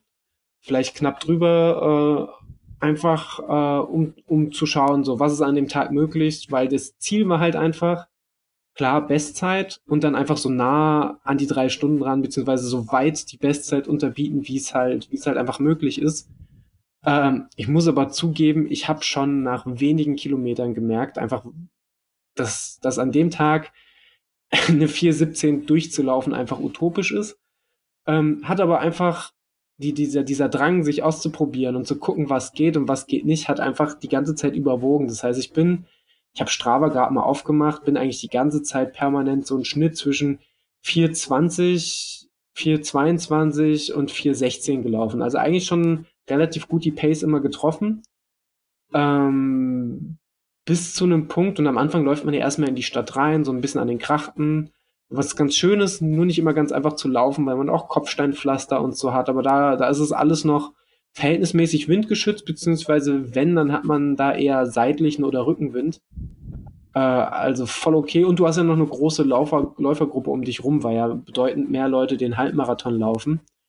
Wo ich gemerkt habe, so, hey, dieser Tag wird heute spannend. Das dürfte wahrscheinlich so bei, ja, ich glaube, ab Kilometer 11, 12 gewesen sein. Ähm, ich schau mal. Ja, vorher schon, so ab Kilometer genau 10, 11, 12 da geht's nämlich auf so eine offene Landstraße, die ein bisschen rausführt aus der Innenstadt. Und da hast du halt krassen Gegenwind. Und du läufst halt die Landstraße hoch bis zu, bis zu einem Wendepunkt, da wendest du und dann wieder zurück. Uh, und da habe ich halt gemerkt, so, hey, ich kann das jetzt die erste, ich, ich, kann, ich kann das mal so durchziehen, solange, solange wie es der Körper hergibt. Uh, und ich probiere mich da gern. Aber ich muss auch sagen, ich habe mich noch nie so sehr über einen Wendepunkt gefreut. Und da muss ich sagen, wenn das bei Kilometer 13 schon so ist, dann macht man sich natürlich das erste Mal Gedanken, was da, was da im weiteren Rennverlauf noch so auf einen zukommen könnte. Aber auch da muss ich sagen, so, ich hatte einfach Bock, mich auszuprobieren und Bock, Gas zu geben und muss auch einfach sagen, ich war definitiv läuferisch noch nie so gut in Form. Also gerade gerade was ich nie gedacht hätte, das, das Tempotraining, Intervalle etc. haben mich echt, ich habe es ja auch im Podcast öfters äh, erwähnt, haben mich echt immer wahnsinnig fasziniert und begeistert und dementsprechend ähm, war ich da auch einfach heiß drauf äh, zu gucken, was da so geht. Ähm, ja, nach dieser, nach dieser langen Gerade geht's dann in so einen kleinen Stadtpark. Da läufst du auch erstmal wieder gegen den Wind, hast dann wieder ein bisschen Rückenwind, ein bisschen Seitenwind, äh, alles relativ unangenehm. Äh, aber da kommt man schon ganz gut durch. Hab mich dann da immer im, im unteren 420er Pace-Bereich bewegt. Und dann kommt schon fast die Halbmarathon-Marke und der Punkt, wo die Support-Crew, die wunderbare, äh, also namentlich Niklas, Tristan, äh, Franzi und Maria äh, mich das erste Mal gesehen haben. Ich muss sagen, da war ich auf einmal an einem Punkt, weil das ja auch ganz in der Nähe des, des, der, der Zielgeraden war und man da auf einmal voll im Wind stand, dass ich da das erste Mal dachte, puh, jetzt habe ich, jetzt, jetzt habe ich effektiv keinen Bock mehr. Und ich dachte einfach, wenn ich beim Halbmarathon schon merke, jetzt habe ich keinen Bock mehr, das wird, ähm, das wird irgendwie, das wird unangenehm und hab, bin dann an der Tränkestation, wer mich kennt, weiß, ich kann im Laufen, außer mit Laufrucksack, partout nicht trinken. Das muss ich mir irgendwann mal antrainieren. bin dann an die Getränkestation ziemlich genau an der Halbmarathonmarke, hab was getrunken und hab schon sehr, sehr lange, eine sehr, sehr lange Geh-Trinkpause gemacht. Ähm, ich glaube, der Niklas äh, hatte da schon die ersten Sorgenfalten auf der Stirn. äh, jetzt re in der Retrospektive kann man sagen, vielleicht nicht unbegründet an dem Zeitpunkt, äh, zu dem Zeitpunkt, aber ja, wie gesagt, habe hab eine relativ lange Pause gemacht, habe da was, hab da was getrunken, ähm, bin auch dann, wenn man, wenn man bei mir bei Strava guckt, Kilometer 21 und 22, dann aus einer 420er Pace auf einmal eine 437er und eine 439er Pace, da merkt man so, da muss irgendwas sein. Wind, schlechte Laune, äh, irgendwie sowas. Bei mir war es dann kurzzeitig für zwei Kilometer die Mischung. Äh, bin dann wieder losgelaufen, ähm, beziehungsweise warum ich schlechte Laune hatte, wollen wir nochmal kurz rekapitulieren. Das lag nicht nur am Wind, sondern ich habe auf Kilometer 20 meine Kopfhörer verloren, beziehungsweise sie haben ihre Funktion verloren. Was mich super genervt hat, weil ich bin 20 Kilometer super abgelenkt gewesen, äh, dank, äh, dank Podcasts in anderthalbfacher Geschwindigkeit. Und auf einmal, äh, ja, war mal, hatte ich nehme einen Kabelbruch. Ich habe nur noch sehr wenig Töne über, mein, über meinen Kopfhörer gehört. Sprich, alle Vocals waren rausgefiltert. Ich habe nur noch basslastige Geräusche gehört. Äh, wer schon mal Podcasts gehört hat, und ich denke, das wird, wird bei uns die mehr, mehr Vielzahl sein, äh, weiß, ein Podcast ohne Stimmen ist relativ eintönig äh, woraufhin ich Musik angemacht habe. Und auch Musik ohne Vocals und ohne höhere Töne, nur Niedrigtöne, ist ziemlich beschissen, woraufhin ich äh, den die Kopfhörer irgendwann wutentbrannt irgendwo im Straßengraben äh, versenkt habe. Äh, sorry da an die, an die Reinigungsdienste in Utrecht. Ähm, tut mir doch auch ein bisschen leid, aber irgendwie war ich da einfach maximal angepisst. Irgendwie war das alles so, so, so ein Punkt, wo ich denke so, das hätte mir, das hätte mir stimmungsmäßig echt den ganzen Marathon versauen können. Äh, aber äh, schicksalshaft hätte es nicht sein können. Natürlich, just in dem Moment, wo ich maximal angepisst war, steht da, steht da die Supportgruppe gerade namentlich benannt und feuert mich an und ich sehe halt die, die, die, die, die geilen Schilder und sehe halt, wie die da Feuer und Flamme stehen und sich halt einfach die bei der Scheißkälte und bei dem Scheißwind auch noch an, an dieser zugigen Stelle die Beine in den Bauch stehen und dachte, und das war, das war der Moment, wo ich instinktiv wieder gute Laune hatte und dachte, ey, jetzt muss es doch, wie, wie absurd ist denn der Gedanke beim, beim Marathon zur Halbmarathon-Marke da jetzt so durchzuhängen und zu sagen, und, und sich da so schlechte Laune zu machen und sich da zu ärgern und zu nerven. Ähm, war auf einmal wieder mega gut drauf und äh, natürlich wohl wissend, dass ich jetzt wieder die erste Hälfte der Runde gut durchkommen werde und auf der zweiten Hälfte der Runde äh, wieder einen äh, Handkantenschlag in den Nacken kriegen werde. Aber das war mir auf einmal ziemlich, ziemlich egal und äh, hat mir mal wieder erstaunlich bewusst gemacht und auch einfach gezeigt, wie schön das ist, da Leute an der Strecke zu haben, Leute zu haben, die da mit einem mitfiebern und die dann, die dann einfach ja, auch, äh, ich glaube, Maria hat auf ihrem Schrittzähler nur vom Supporten, die ist ja gar nicht den, den Zehner mitgelaufen, knapp 27.000 Schritte, ähm, wo man, was, was selber ja schon, schon, schon, schon eine kleinere bis mittelgroße bis große Wanderung darstellt äh, und das bei der Kälte und das dann mit langen Stehzeiten. Ähm, bei Franzi wird es nicht anders ausgesehen haben. Tristan und Niklas hatten sogar schon den Zehner in den Beinen äh, mit einer ordentlichen Intensität. Und wenn du dann weißt, die Leute stehen dann da und wollen dich anfeuern, ähm, dann ist spätestens das für mich nochmal der Start, der, der, der, der Glockenschlag gewesen, wo ich wusste, ich muss mir den Arsch aufreißen. Und ich will das Ding auf jeden Fall gut finishen und eine Bestzeit wird sowieso. Ähm, da war ich mir da nach wie vor sicher, weil ich glaube, ich hatte eine Halbmarathons-Durchgangszeit. Wenn man die hochrechnet, wäre ich sogar bei einem 3 Stunden 5 Marathon gewesen. Ähm, klar, natürlich wusste ich auch an der Marke, das wird kein 3 Stunden 5 Marathon. Dazu habe ich halt in der ersten Runde schon zu arg gespürt, wie der Wind einem im wahrsten Sinne des Wortes den, den Stecker ziehen kann. Und ich hab's, ich hab's auf den Social Media Kanälen immer rausgehauen gehabt, hab da schon immer gesagt, Mensch, äh, erste Runde, erste Runde durch den Wind gedonnert, zweite Runde Überlebenskampf und genauso hat sich's auch angefühlt, weil man wusste die ganze Zeit so, hey, gleich, gleich läufst du wieder, gleich läufst du wieder auf dem Ventilator, auf dem Windkanal zu und bis dahin heißt es eigentlich nur möglichst entspannt und locker durchkommen und die, die, die nicht verkrampfen und die Pace locker laufen. Ähm, ja, leichter gesagt als getan, aber ich bin dann ja ein zweites Mal auf die schöne, schöne Runde eingebogen, Richtung Dom, Richtung Innenstadt, an den Grachten vorbei. Und dann kommt, äh, und man sieht es richtig schön bei, bei Strava, wann's, wann's das erste Mal wieder hart, hart wurde. Und zwar ähm, ab Kilometer 26 tatsächlich gab es das erste Mal eine 456er Pace. Da hat man nochmal eine schöne Windkelle gekriegt dann 27, 28 wieder flotter und dann ab Kilometer 29 wieder diese geile lange Gerade, diese geile Landstraße, wo ich auch noch, wo ich auch noch äh, Schulterschmerzen in der linken Schulter gekriegt habe, wahrscheinlich einfach, weil ich durch den Gegenwind viel zu verkrampft gelaufen bin auf einmal. Und da war mir klar, ab jetzt, ab jetzt wird's einfach nochmal 13, 14 Kilometer ein richtig, richtig knüppelhartes Rennen. Ähm, Vorteil von dem Ganzen. Ich weiß nicht, ob ich an dem Tag wirklich magentechnisch alles richtig gemacht habe oder ob ich einfach viel zu sehr davon abgelenkt war. Aber ich glaube, seit meinem ersten Marathon hatte ich keinen Marathon mehr, wo magentechnisch alles so astrein war. kann man kann man ja mal positiv festhalten. Hm. Ähm, ja, aber dafür war ich mit meinen Gedanken halt auch einfach ganz woanders. Und ähm, ja, ich, ich, meine Splitzeiten zeigen es dann ganz klar. Das ist, das ist dann, es wurde immer langsamer, es wurde immer schwerer. Ich bin dann die lange Gerade, finde ich persönlich, dann sogar noch relativ ordentlich gelaufen.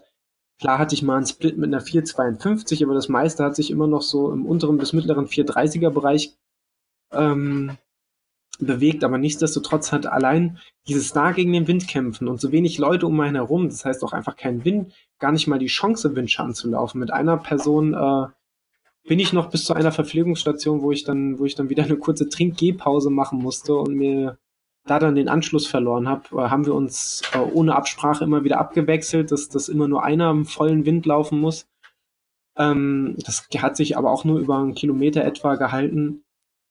Und spätestens das zweite Mal diese, diese, diese lange Landstraße bis zu dem Wendepunkt, das hat mich echt wahnsinnig, wahnsinnig äh, fertig und kaputt gemacht. Und ab da wusste ich, jetzt kommt wieder dieser scheiß Stadtpark. Jetzt, jetzt, jetzt geht der Spaß erst richtig los. Und dann war es halt auch einfach gar nicht mehr so der körperliche Kampf, weil äh, mal ganz plump gesagt, ich bin letztes Jahr einen Ultramarathon gelaufen, habe mich ins Ziel gequält. Ich bin letztes Jahr den Köln-Marathon gelaufen, habe mich mit heftigsten Magenschmerzen ins Ziel gequält da wusste ich rein körperlich, ich werde mich ins Ziel quälen und wenn ich mich ins Ziel quäle, wird es auch eine neue Bestzeit. Dafür habe ich in der ersten Runde einfach schon, schon ein Polster rausgeholt, das einfach groß genug war.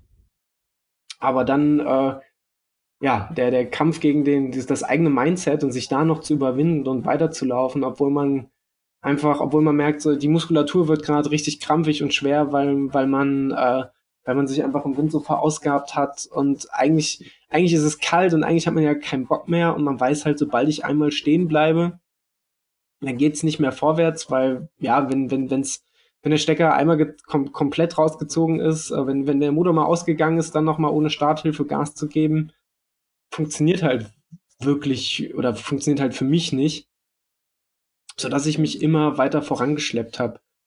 Äh, witzigerweise ähm, kann man bei, dem, bei der Zeitmessfirma vom Utrecht-Marathon so einen geilen Graphen sehen, wo die eigene Durchschnittsgeschwindigkeit war und wo die Durchschnittsgeschwindigkeit von allen Teilnehmern war.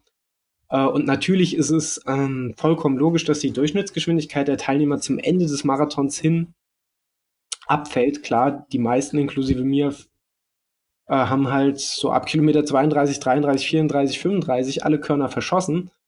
Ähm, sind die Nüsse gegessen, aber wie bei mir, wie bei auch bei allen anderen, ab Kilometer 26, kurz nach 25, ähm, als es wieder auf diese lange Gerade ging, ist bei allen, sonst bei, beim gesamten Schnitt, äh, die Geschwindigkeit massiv eingebrochen und auch in einem ähnlichen Verhältnis, was die was, was den, was den, was den prozentualen Geschwindigkeitsverlust angeht. Das ist auch wahnsinnig faszinierend und spricht auch einfach Bände für die äh, Wetterbedingungen an dem Tag. Sorry, ähm, ja, nichtsdestotrotz, auch die letzten Kilometer ähm, hat man sich irgendwie vorangequält. Was, was ich nicht vergessen darf, ich habe ja, bevor es das letzte Mal, ein zweites Mal auf die lange Gerade ging, habe ich ja nochmal die ganze Erdnussbutter Support Crew in der Innenstadt getroffen. Äh, und die haben das ja, war das, das, war schon ein bisschen, war schon ein bisschen außerhalb, aber es war auf jeden Fall noch nicht ganz draußen aus der Stadt. Äh, und ihr habt mir wunderbarerweise die schönsten, das schönste Seitenstechen meines Lebens beschert, indem ich an euch vorbei, ich bin auf euch zugelaufen, sehe euch nur singen und schreien und Schilder hochhalten und ich laufe da vorbei und höre euch nur singen, Daniel Arnold ist ein Ehrenmann.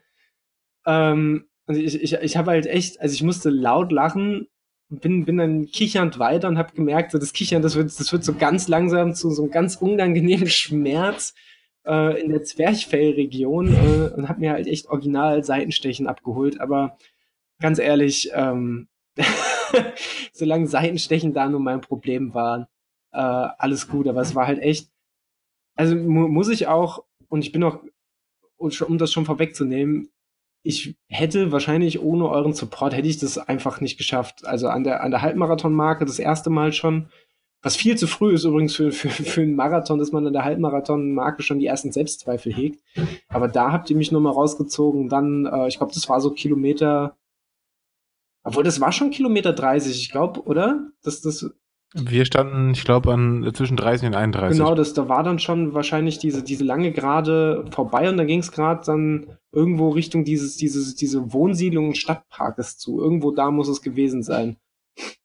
Ähm, ja. Dann, dann, ja, dann ging es nochmal durch den Stadtpark. Da will ich gar nicht zu viele Worte verlieren. Ich nenne mal kurz einfach meine Durchschnittspace ab Kilometer 40. Äh, 5,21 5,41, 5,33 und die letzten 200 Meter in 7,32er Schnitt. Ähm, wenn, wenn man dann äh, kurz festhält, dass ich mit einem Insgesamtschnitt von 4,35 oder 4,36 ins Ziel bin, ähm, ja. Äh, ich glaube, ich glaube, ich glaube, ich glaube, das zeigt ungefähr auf welchem, auf welchem körperlichen Niveau ich war, als ich ins, ins Ziel gestolpert bin. Muss, muss man nicht mehr, muss man nicht mehr kommentieren. Ich habe einfach nur noch äh, die Füße voreinander gesetzt und dem, dem, dem Wind Tribut gezollt und war einfach nur froh, als ich diese Ziellinie erreicht habe. Kurz vorher habe ich euch dann ein letztes Mal gesehen. Und auch da war ich wieder kurz vor Seitenstechen, weil ich, ich war einfach total am Kämpfen. Aber ich wusste ja, ich kannte die Strecke aus dem Vorjahr. Das heißt, diesmal wusste ich ganz genau, welche Punkte ich passiere, äh, wo ich wahrscheinlich noch mal im Wind stehe und äh, wann, wann ich ins Ziel wanke. Und dann steht ihr da zu viert äh, habt extra undercover noch äh, äh, am, am Vortag ähm, Konfettikanonen geholt. Und ich muss sagen, ich habe ich hab noch nie so schöne Ladehemmungen erlebt. Also, also als ihr dann da standet mit den, mit den, mit den, mit den, mit den Konfettikanonen und ihr die nicht zünden konntet und ihr einfach vollkommen, also ich bin vorbeigelaufen und mir war schon klar, dass ihr die Konfettikanonen für mich zünden wolltet, aber ihr wart einfach so mit euch selbst da beschäftigt, um diesen Konfettikanonen zu zünden. Es hat, also mir ist, mir ist wirklich das Herz aufgegangen beim Laufen. Es, hat, es, war, es war einfach so, so schön. Natürlich war ich auch getragen noch in dem Moment von dem Gedanken, ähm, dass ich wahrscheinlich, ich habe gedacht, ich komme in so einer Zielzeit von 3,15 rein oder so. Und mir war da bewusst so, hey, 3,15, selbst wenn es 3,16 wird oder 3,14, es ist definitiv eine neue Bestzeit und war dann, äh, auch wenn ich körperlich am Leiden war und auch einfach keinen Bock mehr hatte zu laufen, war ich mir sicher so, es ist eine neue Bestzeit und ich werde ins Ziel laufen und werde jubeln. und dann halt kein Kilometer vom Ziel nochmal mit der Vorstellung empfangen zu werden, wie er dann da zu viert steht, versucht diese Konfettikanonen zu, zu äh, zünden, euer Geschrei, was, was, was mir noch ein paar hundert Meter da weiter in den Ohren ge, ge, äh, geklungen ist. Es war einfach, es war einfach, es war einfach sinnbildlich und dennoch so, so schön für diesen Marathon. Äh, ja, da ist mir echt das, das Herz aufgegangen. Und dann bin ich, bin ich in, wieder in diesen Föhn reingelaufen, diese Zielgerade, die Niklas ja auch mit einer 3,52er Pace entlang geschossen ist, bin ich mit einer 7 irgendwas Pace entlang gestolpert, bin ins Ziel eingefallen, hab mich riesig gefreut und dann ist erstmal der ganze, ist erstmal alles so von meinen Schultern gefallen. Ich muss sagen, ich hatte von Anfang an das Gefühl, so geil, ich hab's geschafft, ich habe eine neue Bestzeit, dieses, diesen Gedanken, den ich sonst leider immer viel zu offen, viel zu schnell hätte, dieses, Mensch, was los gewesen wäre oder was möglich gewesen wäre bei anderen Windverhältnissen. Das kam mir in dem Moment gar nicht, sondern ich habe mich einfach aufrichtig gefreut. Ähm, bin aber auch sehr, sehr schnell mit dieser elendigen Kälte konfrontiert worden, weil klar, ich hatte zwei Lagen Longsleeves an und ein Singlet drüber und war natürlich bis auf die Unterbuchs vollgeschwitzt, wie das halt ist nach, nach einem Marathon. Und dann stehst du da im Wind und das muss ich wirklich, muss ich wirklich massiv bemängeln im Nachzielbereich. A waren da nur zwei Personen, die liebe, lieblos ein paar Bananen dahin geworfen haben. Man hat einen Becher gekriegt, um sich aus einem großen Krug was zu trinken zu holen und hat eine Medaille um, umgehangen gekriegt. Aber es waren keine Sunnies da. Und ich hätte echt, also was hätte ich gegeben für so eine scheiß äh, Wärmedecke? Ähm, so dass ich auch äh, den, den, den netten, der netten Support der, der, der fulminanten Erdnussbutter Kuno gesagt habe. Also ich bin in den nächstbesten Hauseingang reingelaufen. Das war dann die Universität. Ich dachte erst, es wäre ein Hotel. Äh, habe mich da irgendwo auf den Sitz geworfen, habe auf einmal geschlottert wie verrückt und habe, also mir war wirklich eise, eise kalt. Ähm, hab, hab dem Team eigentlich nur eine, einen Standort geschickt und habe gesagt, bitte gabelt mich hier auf. ähm, was sie dann dankenswerterweise auch getan haben. Und während ich auf die, auf die Menschen gewartet habe, habe ich dem Adrian noch schnell eine Sprachnachricht aufgenommen. Ähm, die, die mich, mich nicht getraut haben, nochmal zu hören. Ich hoffe, sie war, sie, sie war halbwegs verständlich äh, und war verständlich. Nicht, nicht, nicht allzu schlimm, ähm, weil ich war auch echt, also ich muss sagen, ich hatte, ich hatte, hatte, als ich dann im Hotel oder im Hotelfoyer, in, in diesem Foyer der, der Universität saß, das ein oder andere Tränchen verdrückt, äh, vor Erleichterung, einfach auch aus Freude für die Bestzeit, aber auch einfach aus Verzweiflung, weil mir wahnsinnig kalt war. äh, äh, und da saß ich dann und ich habe mich echt mega, mega gefreut, äh, als, als ihr dann da eingetroffen seid. Und ich glaube, ich, ich glaube, ich habe im Nach im Nachhinein oder im Nachlauf des, des Marathons öfters gesagt, dass ich euch alle liebe und kann auch nur noch mal bestätigen, dass ich das tatsächlich auch eins zu eins so meine.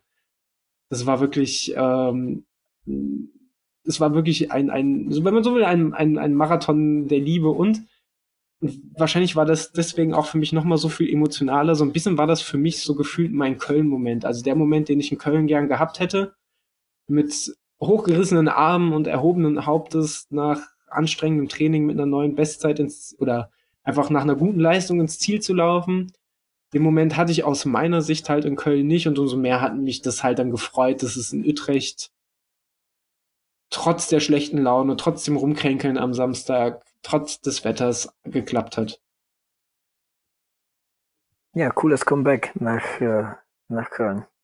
Ja, ich war, wie gesagt, ich bin, ich bin auch, äh, um die Frage vorwegzunehmen, ja, ich bin mega zufrieden mit der Zeit.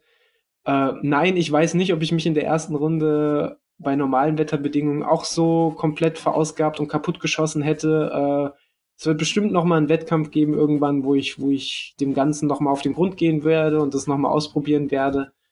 Ähm, aber ja, ich würde wahrscheinlich alles noch mal genauso machen und es genauso drauf anlegen. ich hätte mal äh, dazu noch zwei Fragen, weil wir darüber noch nicht gesprochen haben. Zum einen, ähm, deine Ernährung, äh, hast du die irgendwie angepasst äh, du hattest ja im Vorfeld, dass ja äh, äh, so Ernährungs, äh, ähm, also Verpflegung halt für, für den Wettkampf äh, zurechtgelegt. Hast du das irgendwie aufgrund der Kälte angepasst?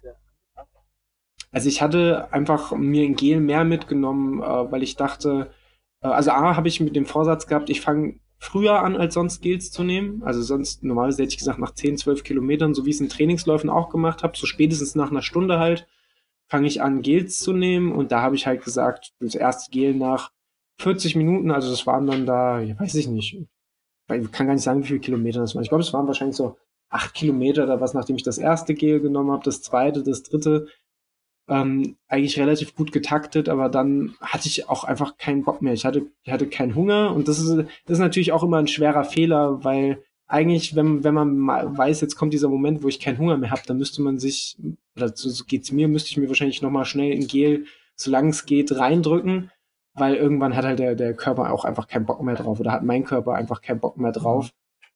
Ähm, ja, ist, ja, aber nicht das ist grundsätzlich so. Ja, also ähm, ja, gerade bei den Bedienungen. Ne, also es wäre wirklich, äh, das wäre, das wäre wirklich sehr wichtig, da regelmäßig und bis zum Schluss sich äh, gut zu verpflegen. Ja, ich muss, also als ich dann im Ziel war, hatte ich auch erstmal, äh, gut, da erstmal keinen Hunger mehr und am, am Abend habe ich schon gemerkt, so hey, so so, äh, hättest ruhig auch mehr Verpflegung zu denen nehmen können währenddessen, aber ich hatte jetzt während des Rennens, und das fand ich wichtig, jetzt nie den Punkt, dass ich, dass ich komplett kraftlos war oder so. Das war halt echt, dass mir, dass mir da die, die, die, die erste Runde, dass ich da halt Vollgas im Wind gelaufen bin, äh, doch ganz schön, ganz, ganz schön die Nüsse geraubt hat. Aber wie gesagt, auf der anderen Seite ja, also ich glaube, der Einbruch wäre in der zweiten Runde, wenn ich wieder in den Wind gelaufen wäre, auch gekommen. Und letztlich war ich dann auch wirklich einfach nur froh, dass ich mir in der ersten Runde so ein äh, entsprechendes Polster rausgelaufen habe. Mhm. Mhm. Hattest du, und darüber haben wir, ähm, zumindest kein, nee, darüber haben wir eigentlich nicht gesprochen. Wir hatten eigentlich keinen Plan B für, für, für Utrecht. Ähm, hat, nee, also ich glaube, wir, wir, haben das nie in, nein. in, äh, in wir, wir haben nie daran gezweifelt, dass du die 417 nicht laufen kannst. Aber ähm, hattest du aufgrund der Wetterverhältnisse ähm, jetzt irgendwie gedacht, okay, ich muss da jetzt irgendwie korrigieren, ich muss da jetzt irgendwie schauen? Ähm, also ich muss sagen, für mich selber hatte ich schon den Plan B, dass ich dachte, ich, ich, und ich, ich, ich glaube, kurz hatten wir drüber gesprochen, dass ich gesagt habe, so, hey, ich taste mich da rein in den Wettkampf mhm. und spätestens nach zehn Kilometern werde ich ja merken, wie gut ich damit klarkomme oder nicht. Und spätestens nach zehn Kilometern kommt meiner Meinung nach auch der Punkt, wo du noch wirklich effektiv jetzt gegensteuern kannst, weil dann auf zehn Kilometer verausgabst du dich halt schon ganz schön, wenn du kräftig, wenn du wirklich kräftig äh, überpaced. Ähm, und dann, ja, da äh, war, war ja mein Plan so, ja, 417, 420er Pace und dann hätte ich halt gesagt, gehe ich halt auf eine 430, 435er Pace runter und laufe dann immer noch locker zur Bestzeit. Ähm, da war ich aber dann einfach, muss ich sagen, während des Rennens so scharf drauf, einfach Gas zu geben. Ähm, und das hat sich auch einfach, es hat sich auch gut angefühlt, es hat sich von der Geschwindigkeit gut angefühlt. Wir hatten ja im Vorfeld im Training ja dann auch immer mal wieder Intervalle im Marathontempo und ich hatte so, so eine Pace etwas unter 4,17. Meistens war so, ein, war so eine 4,18, 4,90er, 4,19er Pace, wenn ich nach Körpergefühl gelaufen bin. Die hatte ich einfach drin und die hat sich auch einfach gut angefühlt. Und die hat sich auch auf, nach ein paar Kilometer mehr in den Beinen gut angefühlt. Und deswegen, ja, war es dann wahrscheinlich auch einfach Sturheit und, und ein bisschen zu viel Ehrgeiz, dass ich halt während des Rennens nicht gesagt habe, ich passe mein Ziel an, sondern ich denke so, hey, ganz ehrlich, heute will ich es wissen und dann lassen wir es mal drauf ankommen. Hm. Ja, klar, warum nicht? Ich meine, die Form dafür hattest du ja. Also das, das ist ja unbestritten. Also ähm, da glaube ich fest dran. Also ähm, es war ein Versuch wert, klar.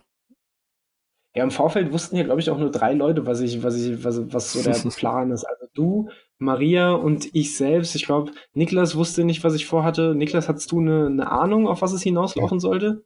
Oder was, auf was, ja, was ich mich vorhatte? Wäre nicht, wär nicht ganz doof. Ich habe ja auch, hab ja auch dein, äh, saß jeden Abend vor, vor Strafa und habe geguckt, was du da hochgeladen hast in den Wochen vorher und habe rausrecherchiert, wie du deine Intervalle gelaufen bist und habe mir da natürlich schon äh, Gedanken gemacht oder wusste, wo du ungefähr hin willst. Auch ähm, ja, wenn ich es natürlich nicht genau wusste und ich da auch nicht äh, irgendwie zu oft nachfragen wollte oder dich damit nerven wollte, weil ich das auch ganz genau weiß, dass das, also dass, dass ich da, dass ich da A, keinen falschen Druck aufbauen wollte und ja, ähm, da dir auch irgendwie nicht, ähm, weiß nicht, nicht reingrätschen will, weil du das letztendlich mit Adrian ähm, klärst, was da für dich die, die angestrebte Zeit ist. Dass du aber dann, ähm, dass du ja. aber dann nicht lachen musstest oder laut lachen musstest, als wir Samstag hatten wir beide dann noch dreimal äh, drei Steigerungen zum Wettkampftempo hin, wo ich dann gesagt habe, so lauf du mal vor, äh, nachher siehst du meine Wettkampfpace, was ja auch komplett absurd ist von daher. Aber es war, es war mir das einfach sehr, sehr wichtig, dass der Niklas vorläuft, was er natürlich sowieso macht, weil ich wusste, dass seine Wettkampfpace irgendwo im Bereich von 3,50 bis 3,55 liegt. Ähm, ja, war irgendwie witzig und ein bisschen naiv von mir, aber das war mir echt, also hätte sie da umgedreht und geguckt, ich glaube, ich wäre sauer gewesen. ja, aber wie gesagt, ähm, was, was mich noch interessieren würde, Niklas, ähm, was waren so deine, deine Gedanken, als du gesehen hast oder als ihr gesehen habt, äh, wie, oder überhaupt, was, was waren eure Gedanken als Supporter, als ihr gesehen habt, dass ich dann doch von Punkt zu Punkt, wo ihr standet, immer weiter eingebrochen bin? Genau, also ja, wir hatten ja erstmal auch das, das, das leidliche Problem mit, mit der, ähm, mit der Seite des Utrecht-Marathons, die da irgendwie ke keinerlei Live-Tracking angeboten hat, also auch nicht mal irgendwie, man hätte ja mal irgendwie alle zehn Kilometer oder so irgendwas aufstellen können. Was mich gewundert hat, weil zum Beispiel auf dem Zehner bin ich über, ich glaube, mindestens vier Matten gelaufen, also die die Zeit ja schätze ich, schätze ich mal, äh, genommen haben, sonst würden die da ja nicht rumliegen. Ähm, Deswegen, ja, das war, war natürlich doof, auch für uns zum Planen, wie wir da uns zu Fuß äh, an der Strecke bewegen, um, um dich zu sehen. Ähm, genau, haben aber, haben aber dann mit einem 417er Schnitt äh, gerechnet, um auszurechnen, wann du ungefähr wo bist. Und ähm, genau, ich habe dann ja auch mit Maria gesprochen, die davon ja wusste und das dann auch äh, erzählt hat. Ich denke, das war in Ordnung, weil es dann nach dem Startschuss war und du das nicht mitbekommen hast und unsere Planung erleichtert hat. Ähm, genau, haben dich dann so kurz nach der Halbmarathon-Marke, wie du schon gesagt hast, äh, gesehen. Äh, tatsächlich, ja, war ich, hatte ich ziemlich Angst um dich, als, ähm, ja, wir waren, weiß nicht, 60, 70 Meter hinter dem Verpflegungspunkt, an dem du dann gegangen bist. Und auch wenn ich äh, nicht dran gezweifelt habe, dass, äh, dass du top in Form bist und ähm, dass du das Ding durchrennst, ähm, ist das einfach kein gutes Gefühl, dich da gehen zu sehen. Und mir war das auch vorher nicht so bewusst, dass du da ähm, grundsätzlich, ja, beziehungsweise ich wusste irgendwie schon, dass, dass du da nicht im vollen Tempo durchrennst und im vollen Tempo würde ich, glaube ich, auch nicht äh, irgendwie Wasser trinken können. Äh, bei, bei 4,17er Schnitt oder so. Äh, aber da habe ich mir schon Sorgen gemacht. Ähm, oder wir uns alle dann haben diskutiert äh, in den Sekunden, in denen du da gegangen bist, ähm, was natürlich aber auch aus der Ferne und so viel länger vorkam und äh, als es letztendlich war. Und du hattest bei Kilometer 21 dann 4,37er Schnitt. Das ist ja, also das sind ja jetzt ein paar Sekunden. Für uns kam das natürlich vor, als wärst du da eine Minute im Kreis gelaufen, was, nicht der Fall war. Ja, de facto ähm, bin ich da ja, ähm. de facto bin ich ja dann schon versucht gewesen, wieder so einen 420, 425er Schnitt zu laufen und da kann man dann halt die, die Gehpause abziehen, wo ich dann halt entsprechend langsamer unterwegs war.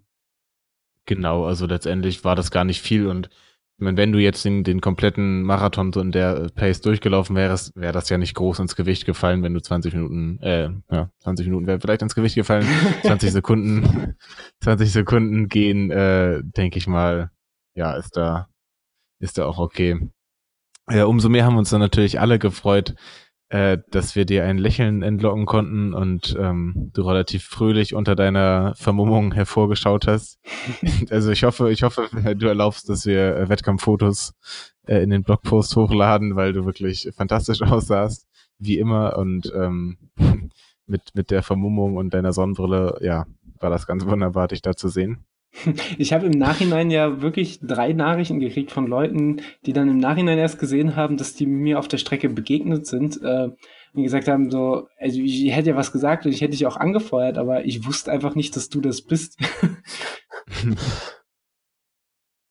ja. Ja, nee, deswegen ähm, ging das an, an dem Punkt relativ gut. Ähm, genau, wir haben da ein bisschen länger gestanden, haben ganz am Anfang sogar die, die ersten äh, Läufer gesehen die Elite, das waren irgendwie so na, vier, fünf Leute, glaube ich, mit, mit ein bis zwei Pacern auch da drin. Er hat dann letztendlich in der Ergebnisliste nochmal geguckt, die ja wirklich, ich glaube, 20 Minuten Vorsprung auf die, auf die nächsten. Wo man auch mal sagen muss, ich glaube, der Gewinner oder die beiden Gewinner sind beide mit einer 2,18er Zeit reingelaufen. Ja. Mit, ich glaube, nur zwei ja. oder vier Sekunden Unterschied. Also ordentliches, fast schon Fotofinish-Niveau, direkt hintereinander reingedüst. Und das bei den Verhältnissen, eine 2,18. Also da habe ja. ich echt, da, also das fand ich echt. Und der dritte ja auch mit einer 2,19 noch was.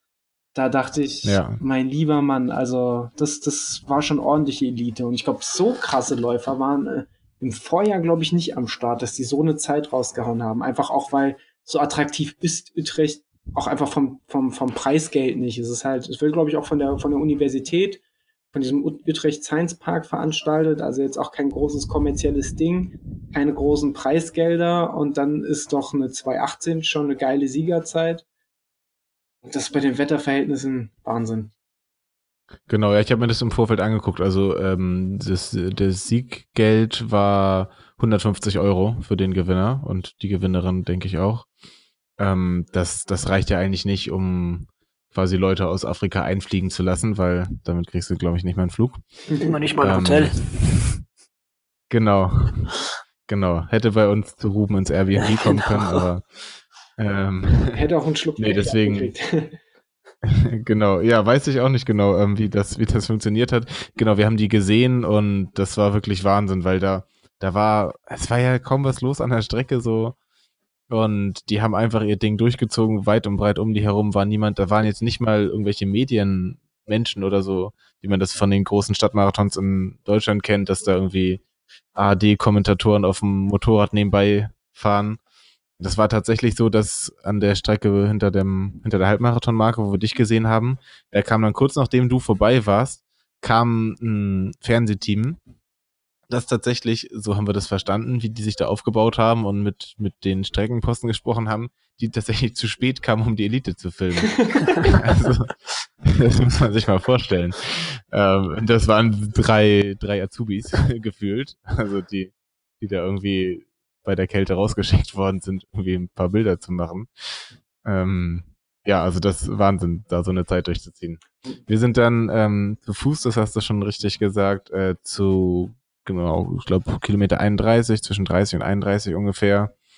Ähm, ja, haben, haben dich da besungen und äh, beklatscht und angefeuert. Ähm, das war cool. Da hast du uns tatsächlich, glaube ich, sogar äh, deine schöne Zunge rausgestreckt, was äh, was dafür gesorgt hat, dass wir da auch relativ erleichtert waren und ähm, ja, es war ein bisschen schwer auszurechnen, weil wir nicht wussten, wo wir ganz genau auf der Strecke stehen und ähm, so jetzt keine Split-Zeiten von dir kannten. Deswegen wussten wir nicht die ganze Zeit ganz genau, was ähm, was bei dir los ist, äh, wie du wie du im Tempo bist. Und zwar schon bewusst, ähm, dass das jetzt nicht der der auf ähm, drei Stunden glatt glatt ausgerichtete Lauf war, ähm, ja, aber du schienst doch recht fröhlich, bist vor allem echt sauber gelaufen. Ähm, und ja, das hat uns natürlich glücklich gemacht. Mm, genau, ja, und ähm, die Konfettikanone, das lange Geschichte. ähm, das war uns, glaube ich, allen am Ende unangenehm, dass wir da letztendlich kurz vorm Ziel, also das schätze ich mal so 800 Meter vorm Ziel, ähm, ja, alles, was du von uns mitbekommen war, war, dass wir irgendwie Fuck und Scheiße, nein, was ist hier passiert? geschrien haben, statt, statt nochmal Gesänge auf dich anzustimmen oder so. Hm, ja, das, das, da waren die Finger einfach zu kalt für die Kanone. Es war einfach, es war die Kanonen. Es, ist, es braucht keinerlei Entschuldigung. Es war einfach so, so schön. es ist also einfach, wenn du auf Leute zuläufst, vier Leute, du weißt, die stehen jetzt nur wegen dir da und frieren sich den Arsch ab. und du hörst nur Scheiße, Scheiße, das geht nicht. Fuck, fuck. Und du bist einfach so, ja, hi, auch schön euch zu sehen. ich laufe dann mal weiter, okay, ja, bis gleich. Es war so schön. Ja, genau. Aber auch da, ähm, ja, also klar, wir haben auch mitbekommen, dass du da äh, irgendwie nicht, nicht im 417er Schnitt an uns vorbeigelaufen sind, äh, bist. Aber ähm, trotzdem konnten wir da ja gut einschätzen, wann du ungefähr im Ziel sein wirst und haben uns mega gefreut, dass das, dass du auch da noch relativ sauber gelaufen bist und ähm, ja, sehr cool. Haben generell natürlich viele Leute, weil es insgesamt nicht so viele waren und wir immer dieselben Leute kurz vor dir, kurz hinter dir gesehen haben. haben natürlich viele andere Leute auch verfolgt und ähm, alles in allem war das schon cool, da auch an der Strecke zu stehen, auch trotz der Kälte und ja. Mega. Also wie gesagt, ich, ich, ich kann nur noch mal eine Lobeshymne auf Leute an der Strecke äh, äh singen, die, die einen anfeuern. Und eine besonders große Lobeshymne gilt natürlich dem, dem Erdnussbutter-Liebe-Team. Ähm, jetzt natürlich auch wieder die Frage, die ich vorhin schon zu, zu Niklas Leistung gestellt habe, jetzt auch wieder Adrian. Äh, bei mir ist die Diskrepanz natürlich zwischen theoretischem Plan und effektiver Leistung äh, ein bisschen größer. Wie würdest du, wie würdest du das jetzt, A, wie würdest du den Leistungsstand, die, die Grundsubstanz beurteilen und wie würdest du das Ergebnis einschätzen? Ja, bei dir ist es natürlich etwas schwieriger. Ne? Ähm, Marathon äh, gibt da ja ein bisschen mehr Spielraum und äh, die Bedienung in Utrecht erst recht. Ähm, also, wie ich schon vorhin gesagt habe, also ich war ähm, vor dem Marathon, äh, war ich wirklich davon überzeugt, dass du die 4.17 laufen kannst, ähm, aufgrund des Trainings. Und ähm, ja, man muss dann man muss es einfach, ähm, ja, das, das meinte ich halt mit dem Plan B, ne? Man muss das einfach einrechnen. Also wenn, wenn da solche Bedingungen äh, vorherrschen, ähm, dann ist es natürlich äh, ja utopisch, da jetzt irgendwie äh, äh, dran zu denken. Ne? Wenn da, wenn dir da jetzt äh, der Wind mit mit 60 km/h um die Ohren bläst, äh, da muss man natürlich äh, die, die, die Zeit äh, anpassen.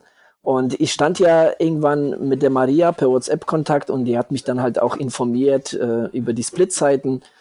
Und ähm, ja, da, da, du warst ja bis, bis zum Halbmarathon warst du ja, warst du ja richtig gut unterwegs und ähm, gut über dein über deine äh, ja, mentale Verfassung, möchte ich sagen, wusste ich jetzt nicht Bescheid. Äh, aber ähm, ja, ich war guter Dinge und ähm, du hast ja selbst gesagt, ähm, dir ist ja auch in allererster Linie ist dir wichtig, eine, eine Bestzeit zu laufen und ähm, ja, das hast du im Endeffekt geschafft und ähm, unter diesen Bedingungen ist das wirklich, äh, ziehe ich da wirklich meinen Hut vor, weil ähm, auf 42 Kilometer sich gegen den Wind so zu schinden und ähm, äh, weißt du, gerade so gegen den Wind, da ist nie irgendwie ein Ende in Sicht und es zieht sich und zieht sich und äh, das bedarf schon wirklich, äh, ja, großen Respekt, also wie du das durchgezogen hast. Von daher äh, echt richtig, richtig starke Leistung. Mir, mir persönlich, was, was, was, was ich auf jeden Fall abschließend als Resümee nochmal ziehen möchte, ist halt auch einfach wie wahnsinnig, wahnsinnig befreiend. Das war halt diesen Marathon, genauso wie den Rest des Tages, einfach durchzustehen und durchzuziehen, ohne dass mein furchtbar sensibler Magen da wieder irgendwie mir einen, Strich durch die Rechnung gemacht hat. Ich hatte das Problem beim Finama, ich hatte das Problem ja insbesondere beim Köln-Marathon und das war ja wirklich neben, neben dem Wind und dem Wetter war eigentlich mein Magen mein, mein, meine größte Sorge und davor hatte ich am, am allermeisten Schiss. Und dass da, dass, dass da nichts passiert ist, da war ich einfach, war ich einfach sehr, sehr froh und sehr, sehr beruhigt und lässt mich auch, was das angeht, auf jeden Fall deutlich, deutlich entspannter in die Zukunft blicken, weil ich doch mittlerweile dann sehen kann, dass nicht, ich glaube so, dass das Leiden und Kämpfen zum Marathon dazugehört, das weiß jeder und ich glaube, das habe auch ich mittlerweile eingesehen und mich damit angefreundet, äh, angefreundet, aber die, die, die, diese ganzen Magengeschichten und so, die bin ich halt auch echt mittlerweile einfach leid. Ja, als du es vorhin angesprochen hast, also was mir halt so durch den Kopf schaust, ne, natürlich ist man vor, vor so großen Wettkämpfen, vor, vor, vor so Highlights ist man auch mega aufgeregt und du scheinst ja da auch wirklich sehr, sehr sensiblen äh, ähm, Magen zu haben. Ähm, vielleicht hat es auch bei dir so, ähm, ja, auch so was mit Nervosität zu tun. Und bei Utrecht, bei diesen Bedingungen hattest du ja, natürlich ist man nervös vom Start und so weiter, aber ähm, beim Laufen selbst, ne, hattest du ja ein, andere Sorgen. Ne? Du hast ja da gegen diesen scheiß Wind gekämpft. Und ähm, ja, vielleicht, vielleicht, ähm, aber nur vielleicht ist es, ist es, schoss mir so durch den Kopf, vielleicht äh, ist es tatsächlich auch so ein bisschen ähm, die Nervosität bei dir, die, die da auch mit einer Rolle spielt. Ja, ich denke, das ist so eine, so eine Mischung aus vielerlei. Nervosität, Tagesform, äh, und dass ich vielleicht diesmal in der Woche äh, vorm Wettkampf nicht Unmengen an Erdnussbutter gegessen habe, sondern sogar mal halbwegs gesund. Äh, ich glaube, da kommt dann vielerlei, vielerlei Faktoren zusammen. Ja, das ist ähm, was, was mich jetzt, damit du als Trainer doch auch noch ein bisschen deine Expertise abgeben kannst, was mich natürlich interessieren würde und vielleicht auch die Hörer interessieren würde, ähm, wenn du Lust hast, dass du einmal so ein bisschen aufdröselst, äh, wie, nach welchen Prinzipien und nach welcher Herangehensweise du jeweils den Plan für, für äh, Niklas und mich äh, zusammengeschustert hast. Ähm, und wie viel davon so Grundtrainingslehre ist, sage ich mal, und wie viel davon dann letztlich äh, Individualisierung für uns als äh, in Anführungszeichen Einzelathleten. Also ähm, erstmal allgemein für euch beide. Also ich sag mal so die äh, das Individuelle spielt für mich und für für für den Konzept auch wie ich auch mit anderen Athleten äh, zusammenarbeite wirklich die allergrößte äh, äh hat die allergrößte Priorität sozusagen. Ne? Also ich hol ja ich hol ja den Athleten ab, wenn wir anfangen zu zusammenzuarbeiten, schau wo er halt steht, äh, schau welche Ziele er hat ähm, und dann ähm, ja, ähm, versuche ich das Ganze mal so peu à peu ähm, darauf äh, abzustimmen. Ich hatte ja bei dir gerade, Daniel, ähm, hatten wir ja wirklich eine lange Zeit, ne, bis, bis, äh, bis Utrecht. Wir haben ja, wann haben wir zusammen, wann haben wir angefangen? Das war, war das schon Oktober? Ich glaube, Ende Oktober haben wir das erste Mal so locker uns abgestimmt und mit Trainingsplan war dann, glaube ich, auch fix. Ich glaube, entweder die erste November oder die letzte Oktoberwoche. Also kurze Verschnaufpause von dem Kreuzberg 50 und dann ging es eigentlich schon los. Genau, genau, war kurz Kreuzberg und danach, danach war es halt, ne, du hast es ja selbst mal bemängelt, sehr, sehr langsam und sehr allgemein und sehr unspezifisch, ähm, mit ein paar äh, ungewohnten Koordinationsübungen, äh, mit einem äh, bisschen Krafttraining dazu, ne, also, alles halt recht, äh, äh ja, unspezifisch und, und relativ locker äh, was dir damals bei dem Wetter so ziemlich auf den Senkel ging. ähm, äh, ja, und dann wurde es halt so peu à peu ähm, ernster. Im Endeffekt, glaube ich, ähm, sind wir so auf, ja, ich, ich meine, das waren 16, 16 Wochen wirklich, wo, wo wir gezielt auf Utrecht trainiert haben. Ähm, ja, und da ähm, ging das auch quasi von ähm, langsam Umfang steigern, bis ähm, dann halt äh, das, ne, das Tempo äh, finden und ähm, das Tempo einschleifen, weil das ist ja auch das, ne, was, was ihr beide auch äh, gesagt habt. Ähm, das Tempogefühl ist halt, ähm, finde ich, auch enorm wichtig. Ne? Wenn, wenn man eben ähm, ja nicht ständig auf die Uhr gucken muss, sondern einfach weiß, ne? ähm, ja, ich, ich, ich laufe das, was ich laufen will und, und die Uhr ja, zeigt es auch. Ähm, ja, und ähm, das, das, das, das, das sind so, das sind so die vom, vom Unspezifischen zum Spezifischen äh, zu gehen, ja, so peu à peu ähm, das, das, das Volumen ähm, aufzubauen, ohne, ohne denn jetzt den Athleten irgendwie zu, zu verschleißen, ähm, ohne den zu verletzen. Und ähm, ich, ich arbeite gern damit ähm, an beiden Enden. Ja, also entweder ähm, äh, läuft ihr locker ähm, oder ihr läuft halt schnell. Ne? Das sind zum einen sind das die langen Läufe und zum anderen sind es ähm, Intervalle und Dauerläufe in, in, ne, in, in zu, zunächst wirklich äh, äh, äh, schnelle Geschwindigkeit und dann äh, geht man halt zurück auf, auf eine Wettkampfgeschwindigkeit.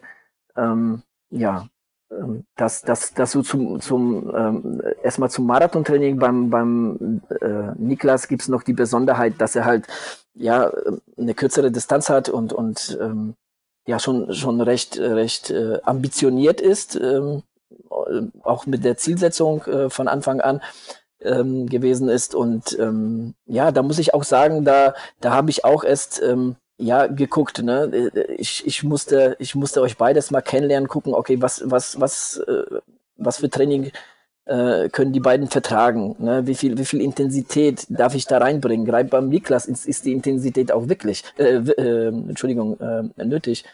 Ähm, deshalb auch ne, so Sachen wie zwei intensive ähm, Einheiten an zwei Tagen und so. Zunächst es, es war lockerer dann etwas schärfer und halt äh, so steigerte sich. Ähm, der Niklas hat ja quasi durchgehend ähm, zwei ähm, richtig ähm, intensive Einheiten in der Woche gehabt, teilweise drei. Ähm, das war schon, das war schon nicht ohne. Auch vom vom Umfang her ähm, war das schon ähm, alles äh, sehr ambitioniert. Und ähm, ich muss wirklich auch auch wirklich hier sagen, also ähm, ihr macht es wirklich ein Trainer sehr einfach. Also weil also ich meine, klar, ab und zu kommt das ja vor, dass man halt eine Einheit verschiebt oder dass, dass, dass man halt irgendwie keine Zeit hat, aber das waren wirklich Ausnahmen. Also ihr habt das Training wirklich zu 90, 95 Prozent richtig gut durchgezogen. Also das, äh, das macht natürlich einen dann äh, einfach zu planen, ne, wenn man wenn man sich wirklich an, an das Training äh, hält, wenn wenn man die Pace einhält, wenn wenn wenn man das Training äh, soll erfüllt, das ist dann äh, ja, dann funktioniert es auch. Weil ich glaube glaub wahrscheinlich, also ich weiß nicht, wie, wie es bei deinen anderen Athleten aussieht oder wie es bei anderen Trainern aussieht. Ich weiß auch gar nicht, wie, wie der Niklas sich da verhalten hat, weil ich war ja schon auch, glaube ich, am Anfang vor allem auch und jetzt auch bei der zukünftigen Planung, ich bin schon einer der Athleten, die ja auch dann relativ schnell quengelig werden, wenn sie zum Beispiel denken so, hey, jetzt hätte ich doch aber eher Bock auf das und das und das und das und dann sage ich das ja auch. Wie schwierig ist es oder wie schwierig war es dann, das zu handhaben? Bei dir gerade? Ja. nee, das ging, also, äh, weil ich, ich bin da ja immer ähm, bereit für eine Kommunikation. Ne? Also ich bin da jetzt irgendwie kein, kein, kein Trainer, der sagt so und du trainierst nur das und nichts anderes, weil äh, ne, sonst funktioniert das nicht. Auf keinen Fall. Also ich habe das ja auch schon oft gesagt in, in, in meinen Wechselzone Coaching-Episoden, dass, dass wir müssen es auch ähm, individuell auch ähm, und flexibel halten, weil wir sind ja keine Profisportler. Ne? Wir haben, jeder von uns hat ja auch Leben außerhalb des Sports und, und das Leben ist ja stressig genug und, und ähm, wir wollen ja auch Spaß dabei haben. Und ähm, von daher ähm, verstehe ich das äh, vollkommen und, und versuche da ja auch ähm, dem entgegenzukommen. Ähm, es, gibt, es gibt Sachen, ähm, die müssen sein. Ne? Also ähm, da versuche ich auch schon nochmal ne, darauf äh, hinzuweisen. Aber ähm, ja, ich, äh, also mit mir lässt sich reden. also das ist nicht das Problem. Ähm, Niklas, dann an dich die Frage. Äh, es, es, ist eine gemeine Frage, wenn der Trainer dabei ist, aber wie zufrieden bist du, bist du jetzt mit deinem Resultat, mit, mit deinem Training? Äh, und wie sehr hast du Adrian gehasst, wenn er dir direkt zwei harte Intervalleinheiten an zwei Tagen direkt hintereinander reingeknallt hat? Äh, ich bin super, super, super zufrieden. also, ich habe das Gefühl, vielleicht, ich hoffe, das ist nicht anders bei dir angekommen, Adrian, dass ich ähm, nicht, nicht wirklich viel gequengelt habe oder so.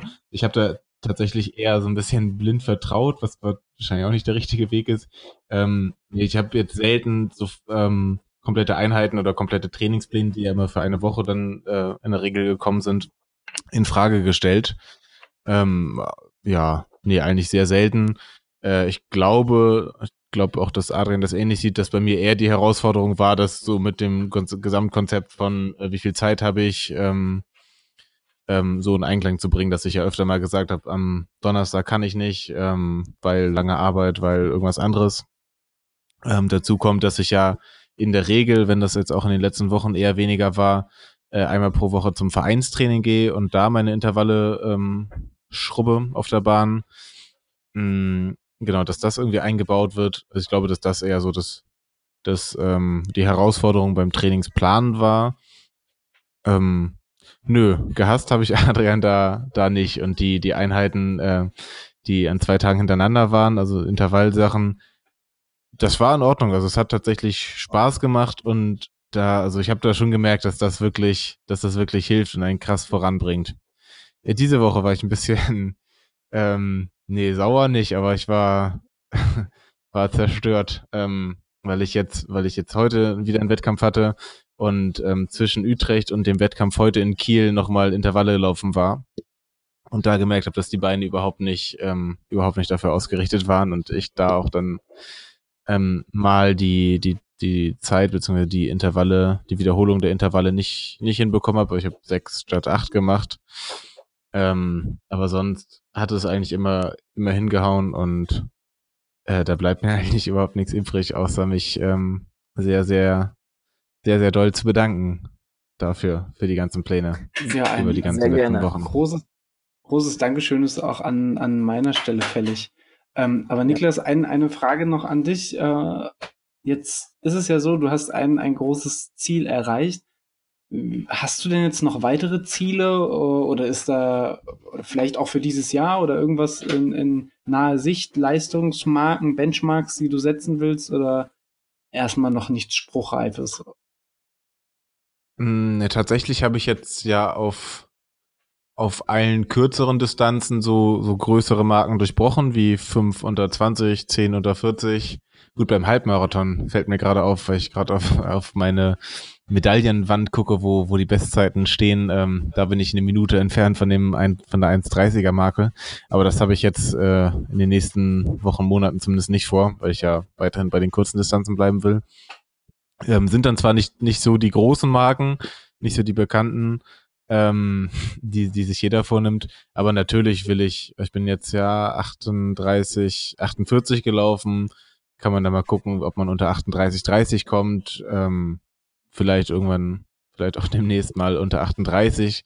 Keine Ahnung, also das ist jetzt vielleicht noch ein bisschen zu früh, da irgendwie feste Sachen vorzu, äh, vorherzusagen, sondern immer, dass wir uns immer ähm, auf spezifische Wettkämpfe vorbereiten und dann zwei Wochen vorher oder so einen Plan ausarbeiten äh, oder gucken, welche Zeit das werden soll. Ja, nicht schlecht. Ich glaube, gerade hinsichtlich der Halbmarathon-Bestzeit äh, ja, also wenn ich gucke, du bist heute, äh, ich sehe, wir, wir nehmen schon eine Stunde auf, vielleicht machen wir den Detailbericht des Wettkampfes heute, vielleicht dann in der nächsten Episode. Man kann schon mal vorwegnehmen, dass du diesen Wettkampf mit 16,7 Kilometern und schon auch eine Handvoll Höhenmetern in einem 4-10er äh, Schnitt geschrubbt bist. Das ist, wenn man das hochrechnet auf dem Halbmarathon, ist es schon eine richtig, richtig geile Zeit. Äh, und wenn du da dich, glaube ich, Trainings, ähm, also spezifisch drauf trainieren würdest, ich glaube, da ist noch einiges möglich. Ähm, ja, dann da auch nochmal die Frage an den Trainer, wie, wie würdest du jetzt äh, vorgehen oder beziehungsweise was wäre jetzt deine Intention zu sagen, wo wäre jetzt bei den beiden, bei uns beiden die Zielsetzung? Was wäre, was wäre, ähm, wären da jetzt Punkte, wo du sagen würdest, das ist jetzt sinnvoll, da dann sowohl zeitlich als auch leistungsmäßig ähm, da in, in den nächsten Schritt zu gehen. Also ich finde, ich, ich finde es wirklich sinnvoll. Also die Ziele gibt ihr vor, ne? Also ihr, ihr sucht euch die Wettkämpfe aus. Ähm, aber ich, ich äh, bin fest davon überzeugt, dass ähm, mehr als zwei, also beim Marathon würde ich sagen, mehr als zwei Highlights im Jahr ähm, sind ähm, zu viel des Guten. Und ähm, ja, bei kürzeren Sachen, bei den Zehnern kann man kann man ja des Öfteren äh, machen. Aber äh, mein, meine Empfehlung wäre, bleibt, äh, bleibt bei den äh, Distanzen. Ähm, jetzt zeigt da beide sehr äh, großes Potenzial und ähm, könnt da noch einiges erreichen. Also ich würde daran ähm, jetzt nicht äh, großartig jetzt äh, was ändern. Ähm, ja, du Daniel hast ja wirklich äh, ja eine Veranlagung für, für längere Geschichten, Marathon äh, Halbmarathon und, und Niklas will sich ja eher auf kürzere Sachen konzentrieren und ähm, da scheint er auf jeden Fall ähm, Talent zu haben. Ähm, und von daher, ähm, ja, da äh, sehe ich jetzt äh, von meiner Seite aus jetzt kein, kein, ähm, ja, finde ich nicht nötig, da jetzt irgendwie was dran zu ändern, sondern wirklich daran zu arbeiten. Also bei euch ist noch lange das Ende nicht erreicht. Das, äh, das freut einen doch zu hören. Dann kann man ja gespannt ins weitere Jahr und auf die weiteren anstehenden Wettbewerbe schauen. Ähm, ja, ich würde sagen, wir laufen doch gerade sehr, sehr zielstrebig auf die Zwei-Stunden-Marke zu. Äh, ich würde sagen, wir machen uns dann langsam ins Ende der Folge, obwohl es meiner Meinung nach sehr, sehr kurzweilig war. Ähm, Niklas, liegt dir noch etwas auf dem Herzen? Ähm, großartig nicht. Ähm, denke, wir werden demnächst ja wieder aufnehmen und dann noch ein bisschen drüber reden, was jetzt äh, unsere nächsten Pläne sind. Ähm, du hast da ja noch einen Marathon, das hast du ja schon mal angekündigt. Äh, kannst du noch ein bisschen erzählen, was da deine Planung ist? Ähm, was da passiert? Bei mir ist es in zwei Wochen Hannover, wie schon erwähnt. Ähm, genau, ganz kurz kann ich noch erzählen, was ich ja heute, äh, welchen Wettkampf ich heute gemacht habe. Und zwar war ich in Kiel äh, bei unserem äh, bekannt auslaufen, liebe Erdnussbutter Folge, weiß ich nicht. Äh, Chris Kock, der vegane Triathlet, Globetrotter, äh, Reisender, Weltverbesserer, äh, Weltbereisender. Ähm, ein großartiger Mensch auf jeden Fall. Wir haben uns vorgenommen, mal äh, einen Wettkampf zusammenzulaufen. Wir sind ja in Krefeld auch gelaufen ähm, bei dem bei dem Kuckuckslauf damals beim Seidenraupencross, den er großartigerweise gewonnen hat, die Kurzdistanz.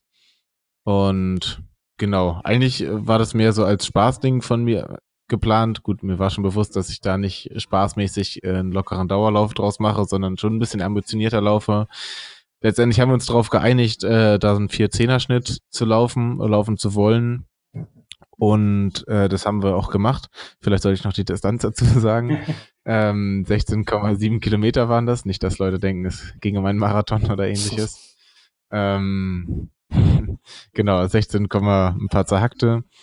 Ähm, ja, was soll ich sagen? Das hat gut geklappt. Ich bin tatsächlich mit einem 4-10er-Schnitt reingekommen. Das Ganze schimpft sich Kieler Hochbrückenlauf. Ähm, leider ist der Name Programm. Also da sind, gibt's, gibt's wahrscheinlich noch mehrere Brücken. Über zwei davon sind wir gelaufen mit ziemlich knackigen Anstiegen bei Kilometer 4 und Kilometer 11 ungefähr, mit denen ich, ähm, wie vorhin schon erwähnt, vielleicht durch das viele Training im Siegerland äh, ganz gut zurechtgekommen sind. Trotzdem ging viel durch so Gehölz, durch, durch so waldähnliche äh, Landschaften, wo es dann gerade zum Ende hin immer so kleine Steigungen gab, äh, die mir dann alles ausgeschossen haben, was, was noch in meinem Korpus übrig geblieben ist, nach Utrecht ähm, so dass ich Chris bei Kilometer 13 dann hab ziehen lassen. Äh, der hat vor mir dann noch, ich konnte ihn noch die ganze Zeit eigentlich bis zum Ziel sehen, hat dabei noch drei Leute eingesammelt. Ähm, ja, und ist 40 Sekunden vor mir ins Ziel gekommen, hat damit den zwölften Platz gemacht. Ähm, sehr großartig, sehr cool. Ähm, genau, ich bin dann, ja, bisschen später mit einer Zeit von Stunde, Stunde neun und 46 Sekunden oder sowas, glaube ich, ins Ziel gekommen, 16. Platz und das war auf jeden Fall cool. Aber jetzt bin ich tot und ja, mal gucken, ob ich mich bis Hannover äh, also zeitgleich regenerieren und trotzdem in der Tempohärte bleiben kann, um äh, auf den 10 Kilometer da nochmal ordentlich einen raushauen zu können. Das gibt's dann in der nächsten Folge, ob es geklappt hat. Gute Leistung auf jeden ja? ja? Ja, kurze ja. Frage hätte ich noch zu der, also der, diese 16,7 äh, Kilometer Strecke ist ja eigentlich eine 10-Meilen-Strecke.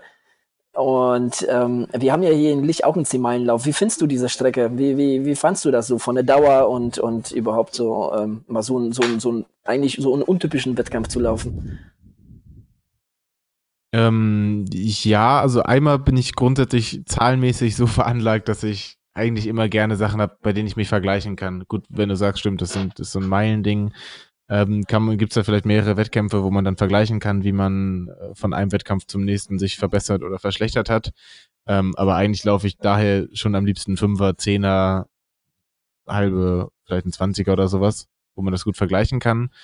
Ähm, von der Distanz geht das tatsächlich. Ist ist sowas, dass man nicht komplett am Anschlag lauf, läuft, wie ich das in Utrecht ähm, auf den 10 Kilometern gemacht habe, weil da war ich wirklich, war ich ja von Kilometer 1 wirklich so voll drin, dass ich, dass ich jetzt nicht hätte reden können oder sowas. Auf der Strecke heute konnte ich mich schon mit Chris, naja, unterhalten haben wir uns auch nicht äh, über Gott und die Welt, sondern über das Tempo und äh, wie wir vorgehen und, so. Aber man ist noch so halbwegs bei Verstand, zumindest bis, bis äh, kurz vorm Schluss, denke ich das war schon ganz cool. Ich war halt nicht so drauf, ähm, ich habe ja nicht drauf trainiert. Das war jetzt ja. überhaupt kein wichtiger Wettkampf für mich. Wenn es nicht geklappt hätte, dann wäre es egal.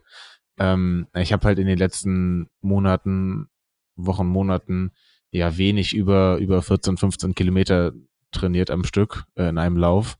Ähm, deswegen war es zum Schluss hin sowieso ja schwer von den Beinen her und so. Ähm, ja. Okay. Nee, gut, hat mich nur jetzt interessiert, weil, wie gesagt, wir haben auch hier äh, bei uns in Lich einen 10-Meilen-Lauf und äh, ich finde die Strecke cool.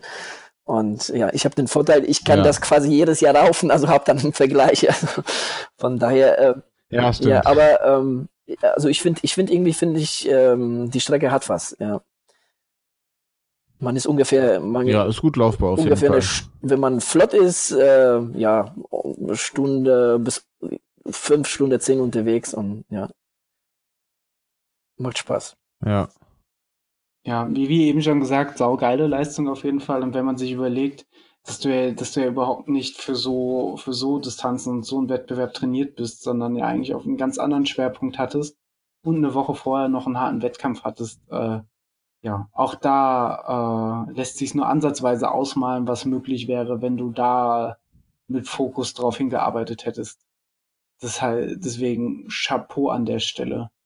Ähm, ja, mir bleibt noch zu sagen, ähm, wir hoffen, lieber Adrian, äh, erstmal vielen, vielen Dank, dass du dir die Zeit genommen hast. Ähm, und äh, wir hoffen, wir haben dich nicht zu wenig zu Wort kommen lassen äh, und haben uns sehr, sehr gefreut, dass du auch jetzt bei uns bei Laufen die Erdnussbutter nach langer, langer Abstinenz nochmal am Start warst und, und äh, deine, deine hochgeschätzte Meinung ähm, zum Besten gegeben hast. Hast du noch etwas, was du uns oder unseren Hörern oder vielleicht der ganzen Welt mitteilen magst? Also ähm, zum, zum einen, also vielen Dank für die Einladung. Es hat mir sehr viel Spaß gemacht, hier bei euch zu sein. Ähm, äh, wie ihr wisst, ich bin ja ein großer äh, ja, äh, Freund von, von Erdnussbutter Universum und, und Wechselzone Universum. Ich meine, das verschmilzt ja fast zu ein, schon fast. Und äh, ähm, nee, aber ähm, ja, es macht immer wieder Spaß, äh, ja, euch zuzuhören und äh, ähm, mit euch zusammenarbeiten, ähm,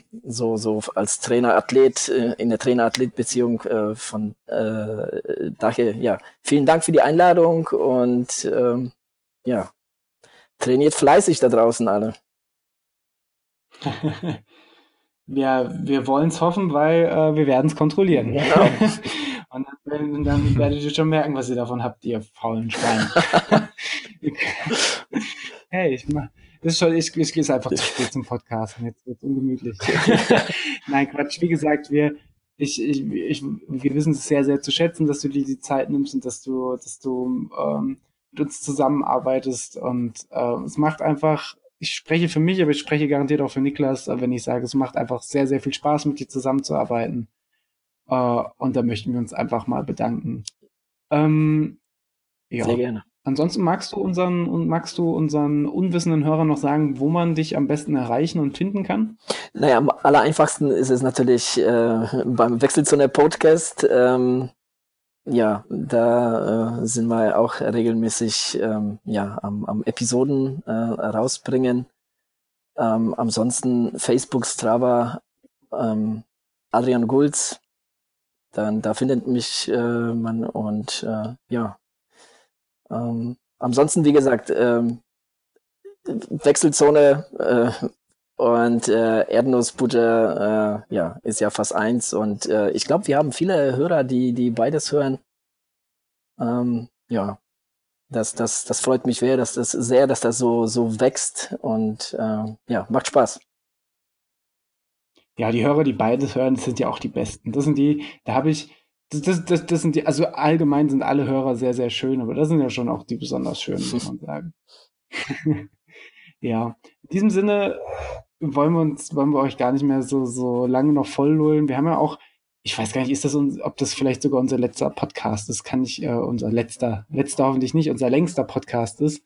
Ähm, schleichen sich schon die Sprachfehler en masse ein. Ähm, wir wünschen euch auf jeden Fall noch einen angenehmen Tag, Abend, Mittag, Nacht, äh, weiß der Geier, was ihr da gerade treibt. Ähm, wir freuen uns, dass wir daran teilhaben dürfen, hoffen, äh, euch hat die Episode gefallen. Äh, und ja, würde sagen, bis zur nächsten Folge. Macht's gut. Ciao, ciao. Ciao. Tschüssi.